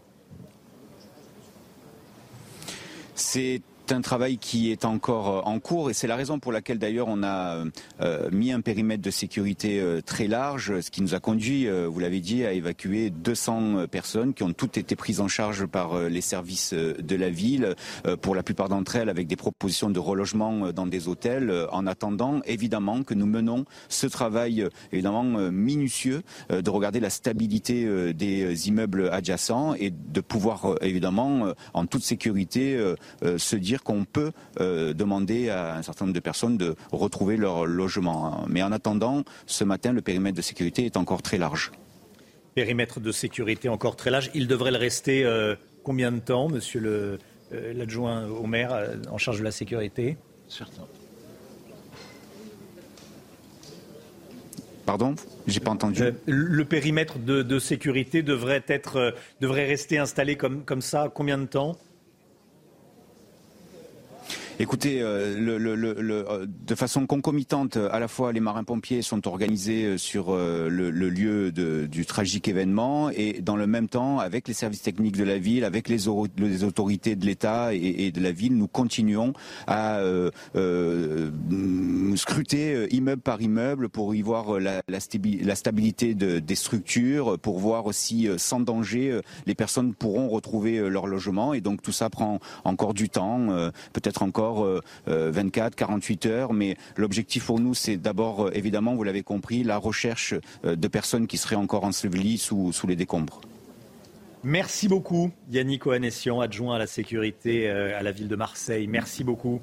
bon courage à vous. On salue évidemment tous les, tous, les, Marseillais et tous les pompiers. Bon courage à, tous les, pompiers. On est avec le lieutenant Olivier Lam, qui est avec nous, sapeur-pompier de France. On voit des images en direct euh, mon lieutenant, que, que, dire de ces images? Il y, a, cette grue qui travaille. Ça veut dire qu'elle enlève des décombres, euh, elle enlève des gravats. Ça veut dire qu'on retire une couche. Ça veut dire que euh, vos collègues n'ont pas trouvé de survivants euh, dans cette première couche et ils enlèvent des gravats et on descend.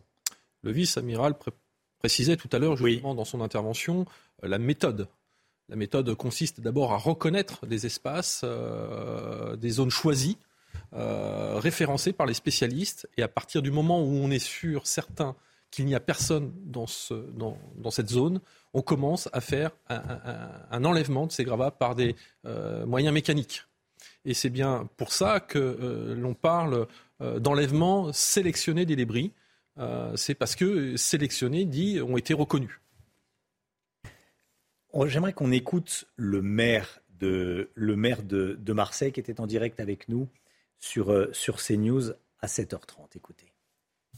Rien n'est fait au hasard. Les pompiers ne cherchent pas au hasard dans les décombres. Les zones sont quadrillées, elles sont pensées, elles sont réfléchies. Et donc, c'est ce travail qui est fait. Et donc, euh, c'est vraiment un travail scientifique, un travail de professionnel qui est fait. On continue sur des zones dont on considère qu'elles peuvent avoir plus que d'autres zones. Mais encore une fois, rien n'est sûr, puisque une fois que nous aurons terminé un travail sur une première zone, sur une zone spécifique, un travail sur une autre zone, une autre zone sera entamé. Voilà, zone par zone. C'est ça qui est intéressant. Hein. Zone par zone, parce que d'abord, euh, il faut travailler sur des périmètres très petits pour être sûr de ne pas passer à côté. Euh, ça, c'est le premier point. La difficulté, on l'a évoqué un petit peu tout à l'heure, la hauteur euh, des, des, gravats euh, liés à, ces matériaux, la difficulté de progression, à la fois verticalement et horizontalement. Donc oui, on travaille sur des petites zones. Et, dès qu'on est certain, voilà, les moyens mécaniques, puisque c'est lourd, c'est important, euh, les moyens mécaniques aident les sapeurs-pompiers à grignoter petit à petit, à reconnaître chaque zone. Voilà. Et puis, euh, ce qui est intéressant et, à noter dans, ce qu'on dit d'ailleurs le maire de Marseille, euh, Benoît Payan, en direct sur CNews, et le vice-amiral Lionel Mathieu, euh, aux alentours de, de 7h30, entre 7h30 et 8h, c'est que le feu n'était toujours pas éteint. Le feu n'est toujours pas éteint sous les gravats. Cette difficulté, elle est annoncée depuis le départ. On connaît la donne. Et on sait que ça va perdurer pendant un bout de temps. Euh, il était rappelé tout à l'heure, toujours, euh, que euh, malgré tout, on a des foyers résiduels qui se trouvent à la base de l'amoncellement de, de gravats et qu'il y en a des matériaux combustibles qui, qui, qui, continuent à brûler. Et dès qu'on commence à, effectuer un mouvement de moyens mécaniques, on ramène de l'oxygène et, de nouveau, euh, bah, il y a une, de nouveau euh, une intensité euh, du foyer qui, s'opère. Et, aussitôt, bah, les sapeurs-pompiers éteignent ces parties-là et c'est à chaque effort. Et je crois que ce type de foyer, malheureusement, dans nos opérations, il faudra attendre l'opération de déblai totale pour arriver à, maîtriser complètement ce, sinistre. Ou par manque de combustible, pour le coup.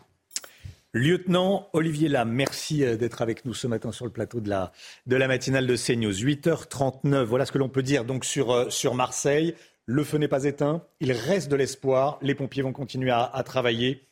Et vous le voyez sur ces images euh, en direct, aidés par des, machines qui enlèvent les gravats au fur et à mesure de, l'avancée des, des, recherches. L'autre information qu'on vous donne ce matin, c'est ce qui s'est passé cette nuit à, Marseille, à, Avignon un mort dans une fusillade à Avignon. On va vous montrer les images. Regardez ce qui s'est passé exactement. Euh, dans le quartier Montclar, selon les informations de la police, la victime serait un client de trafiquants de, drogue. Euh, quartier Montclar, des individus à scooter qui arrivent et qui tirent à la mitraillette, à l'arme, euh, l'arme de guerre, sur des personnes qu'il voyait. On est avec Rudy Mana, qui est policier, bien sûr. Bonjour Rudy Mana, merci d'être avec nous. Euh, ce sont des images extrêmement violentes. Que savez-vous de ce qui s'est passé? On n'en sait pas plus que ce qu'on voit sur, sur, sur les vidéos qui sont, qui sont passées. Ce que je peux vous dire, c'est que la cité Montclar, c'est une cité qui est, qui est, quand même très connue pour le trafic de stupes sur Avignon. Euh, c'est une cité qui est, qui, qui, est positionnée entre la gare TGV et la gare d'Avignon-Centre. Ce n'est pas une, une, grande cité, mais elle est extrêmement connue pour le trafic de stupes. La PJ démantèle régulièrement des trafics de stupes là-bas. Il y a, il y a les effectifs locaux qui travaillent, qui travaillent avec détermination dans ces cités pour essayer de, de faire reculer le trafic de et puis je vous rappelle, je vous rappelle, Romain Desarbes, qu'il y a deux ans, la police avait été fortement touchée déjà, et c'était déjà sur Avignon, par le décès de notre collègue Eric Masson, c'était le 5 mai 2021. On, sait qu'Avignon, c'est un, une ville où il y a un trafic de stupes extrêmement important. On sait que les gens qui sont là-bas sont prêts à tout pour euh, récupérer des trafics de stupes ou se sauver euh, lors d'une interpellation du trafic de stupes. La police l'a payé euh, de la perte de nombre remarquable. Donc, Avignon, c'est plus une surprise maintenant pour nous, malheureusement. Mais quand on voit ces images, on a l'habitude de les voir dans les grandes villes comme Marseille. Avignon, c'est une ville de 90 000 habitants. Hein. C'est pas, c'est ni Marseille, ni Lyon, ni Paris, quoi. Et quand on voit ces, images avec euh, un style de horde sauvage, c'est fort à la là, les images qu'on voit. Hein. C'est, ils tirent, ils arrivent avec des scooters, ils tirent un peu partout. C'est, extrêmement, c'est extrêmement flippant, quand on voit ça. Et je me dis que toutes ces villes moyennes maintenant commencent à être prises euh, par ce trafic de stupes et, quasiment euh, littéralement dominées par ce trafic de stupes, en tout cas dans ces cités. C'est-à-dire que là, euh, il y a des individus en scooter, des puissants scooters, hein, comme on dit, on connaît la marque, on a tous la marque en tête, puissants scooters qui arrivent, qui tirent à la Kalachnikov. c'est imparable, c'est imparable. Et ça se passe dans la rue. C'est-à-dire que ce n'est pas un règlement de compte entre, euh, euh, entre chefs, entre caïds. Là, ils tirent dans la rue. les immeubles sont là. Euh, et, alors, la victime serait un client. La victime serait un client. C'est ça qui est, est impressionnant. on en parle souvent. Là, on le voit. Et quand on le voit, c'est toujours plus fort. Hein. Oui, complètement, vous avez raison. Alors, euh, l'enquête va déterminer euh, si effectivement la victime c'est un client. On va laisser travailler la police judiciaire. Euh, elle va prendre le, minimum de temps quand même pour travailler parce qu'on on peut pas raconter des trucs quand on ne sait pas encore, même si c'est les premiers éléments laissent apparaître ça. Oui, c'est assez flippant. Vous avez raison de le dire, d'autant plus quand on le voit. Maintenant, ces pratiques-là me laissent penser que on arrive de, de plus en plus dans des techniques d'intimidation. Ce qu'on a pu voir à Marseille. Euh, la semaine dernière, qui a été, qui a été relevé par la procureure de la République de Marseille. Euh, j'ai l'impression qu'on arrive de ce qu'on a pu voir également à Nice dimanche dernier avec des individus qui se promenaient euh, dans la cité niçoise, dans le quartier des Moulins, avec des kalachnikovs à la main. On a de plus en plus l'impression que ces gens-là ne visent pas des personnes des, des, personnes très nettement, très clairement. Elles sont là pour intimider. Elles sont là pour intimider tout un trafic. Et j'ai l'impression que tous ces phénomènes-là qui se sont passés, tous ces drames-là qui se sont passés ces derniers jours sur Nice, Marseille et, hier soir Avignon, peuvent laisser apparaître qu'on est de plus en plus dans des phénomènes d'intimidation. Et l'intimidation, malheureusement, euh, elle est extrêmement flippante, comme vous l'avez dit, parce qu'on est totalement désarmé vis-à-vis de ça, puisqu'on voit arriver des, des, des, hordes sauvages avec des kalachnikovs à la main qui tirent partout. Et qu'est-ce que vous voulez qu'on fasse vis-à-vis de ça? Euh, C'est quasi imparable pour nous. Merci beaucoup, Rudy Demana, porte-parole Alliance Sud. Voilà, je voulais absolument qu'on parle de, cette fusillade euh, dans Avignon, dans les rues d'Avignon. Il y a des habitants hein, et il y a des individus euh, qui tirent à la Kalachnikov avec des, avec des, avec des scooters. Merci beaucoup, Rudy Mana, porte-parole Alliance Sud. Merci d'avoir été en direct avec nous euh, ce matin dans, dans la matinale CNews. Allez, la santé tout de suite, Brigitte Millot. Ce programme vous est proposé par Trontal, le vermifuge appétant en forme d'os. Docteur Brigitte Millot avec nous. Bonjour Brigitte. Bonjour Romain. Bonjour docteur. En ce lundi de Pâques, vous préférez nous reparler du chocolat et on va le faire sous forme de questions-réponses. D'abord, rappelez-nous la, composition du chocolat, j'allais dire, ou plutôt des chocolats. Oui, on peut dire des chocolats. Euh, la composition du chocolat, il y a un cacaoyer. Après, il y a une fève de cacao, comme on va le voir là. Et après, cette euh, fève de cacao, elle est broyée et tout. Et on va en faire une pâte de cacao. Et cette pâte de cacao, on peut la séparer en beurre de cacao ou alors en poudre de cacao. Si on n'a pas les images. Elles arrivent. Voilà, donc, vous regardez. Pâte de cacao, beurre de cacao et poudre de cacao. Ça, c'est la base de la fève de cacao. C'est ce qui va faire le chocolat. Beurre, euh, ça, c'est le produit hmm. vraiment du cacao. Ensuite, il n'y a pas que ça dans la fève de cacao. Je vais vous montrer, c'est essentiellement du gras, on peut le dire quand même. C'est à peu près 50% de gras. Mais il n'y a pas que ça. Il y a aussi des protéines, comme on va le voir. Du sucre. Pardon Il n'y a pas que du gras, il y a aussi Il n'y a pas que du gras, regardez. Il y a 50% euh, de gras, mais il y a aussi des protéines, il y a aussi hmm. du sucre, il y a des fibres. Et c'est important, souvenez-vous qu'il y a des fibres, il y a énormément de minéraux et énormément de vitamines, donc ça c'est plutôt très bien, et il y a un petit peu d'eau. Donc voilà pour la composition générale. Comme vous le disiez tout à l'heure, il y a chocolat et chocolat. On va pas faire tous les chocolats, on va faire les plus simples. Après, on peut rajouter tout ce qu'on veut. Si vous rajoutez des noisettes, des amandes, là, ça, ça, ça- ça- ça allonge la note. Trempé dans la crème fraîche. Donc, mais sinon, on va voir la différence entre chocolat noir, chocolat au lait et chocolat blanc. Les trois principaux, tout à l'heure les calories, Euh, les, les trois principaux chocolats.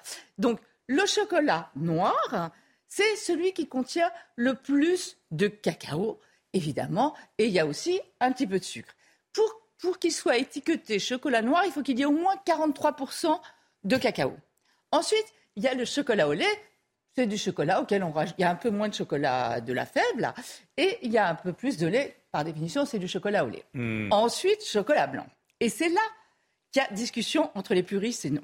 Dans le chocolat blanc, il n'y a pas l'entièreté de la fève de cacao. Il n'y a que le beurre de cacao. Vous vous rappelez la petite image ouais, là Il y a pas la poudre. Voilà, il n'y a que le beurre de cacao. Donc il y a du beurre de cacao, Ouais. il y a du, beaucoup de sucre et un petit peu de lait. Donc le chocolat blanc, pour les puristes, n'est pas du chocolat. Mais qu'est-ce que en c'est même bon? temps, mais c'est bon. mais c'est pas du chocolat pour les puristes. Et c'est normal, le chocolat, par définition, c'est marron. hein. Donc vous voyez que le chocolat blanc, bah, par définition, pour certains, ce n'est pas du chocolat. Alors, lequel de- des trois est le plus calorique? Alors la surprise, étonnement sur- pour certains, euh, contrairement à une idée reçue, le plus calorique, c'est à peanuts près, hein, mais le plus calorique, c'est le chocolat noir. Et c'est pas du tout. Voilà. Et ça, on imaginait le contraire. Euh, voilà. Il faut- On dit, oui. et oui, c'est le chocolat noir le plus calorique des trois chocolats. Regardez, c'est 100, une- euh, 100 grammes, c'est une petite tablette assez fine, hein, parce qu'on a des tablettes euh, mouse comme ça. Là, c'est la la tablette, ouais, Voilà. ouais. Il faut savoir quand même que ceux qui mangent une Ça se tablette joue de pas à chocolat, beaucoup, hein, votre histoire. Comment? Je dis, ça se joue pas à beaucoup, non, votre ça joue histoire. pas beaucoup. Mais ce qui est important, c'est de comprendre que quand on mange une tablette, on a déjà assouvi le quart de ses besoins euh, énergétiques journaliers, caloriques journaliers. Donc, Allez, voyez. beaucoup de questions à vous poser avec des réponses rapides parce qu'on est évidemment pris par le temps. On dit que c'est bon pour le moral, vrai ou faux? C'est très bon pour le moral. Ah. Il y a énormément. Ça, c'est la bonne regardez. nouvelle. Mais regardez tout ce qu'il y a. Ça va libérer le circuit de la récompense. Regardez, ça va procurer. Il y a plein de substances, machin. Le circuit de la récompense, plaisir, Ouais, détente, antidépresseur naturel. Si ça, c'est pas bon pour le moral. Bon, bon pour le moral, bon pour la Attention, santé. c'est pas un médicament. Hein. Oui, oui, oui.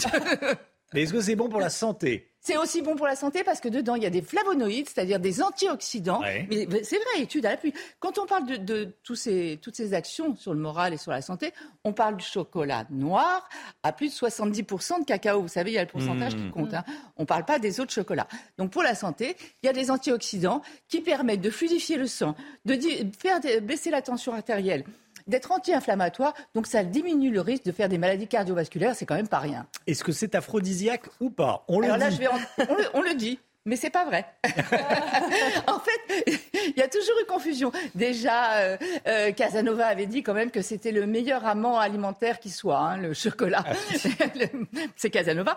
Euh, après, il avait dit pareil pour les huîtres, je crois. Euh, après, ce qu'il faut savoir, c'est que en fait, il y a une substance dans le chocolat qu'on appelle la phényléthylamide, et en fait, c'est cette même substance qui est sécrétée pendant l'amour. Mais c'est pas parce qu'elle est sécrétée pendant l'amour, et c'est pas parce que vous allez en manger qu'il va se passer quelque chose. Non, Ça désolé, serait c'est trop facile. Bon, bon, bon, bon. Il y, a, il y a tellement de choses à dire. Merci beaucoup, Brigitte. Bon, on retient que c'est bon pour le moral. Non, c'est déjà pas mal. Ouais. C'est Mais, déjà pas euh, mal. on retient surtout que ça fait grossir, donc en petite quantité, En avec modération. Un carré par un petit carré par petit carré. Merci, docteur. Ce programme vous est proposé par Trontal, le vermifuge appétant en forme d'os. C'est News 8h49. Restez bien avec nous dans un instant.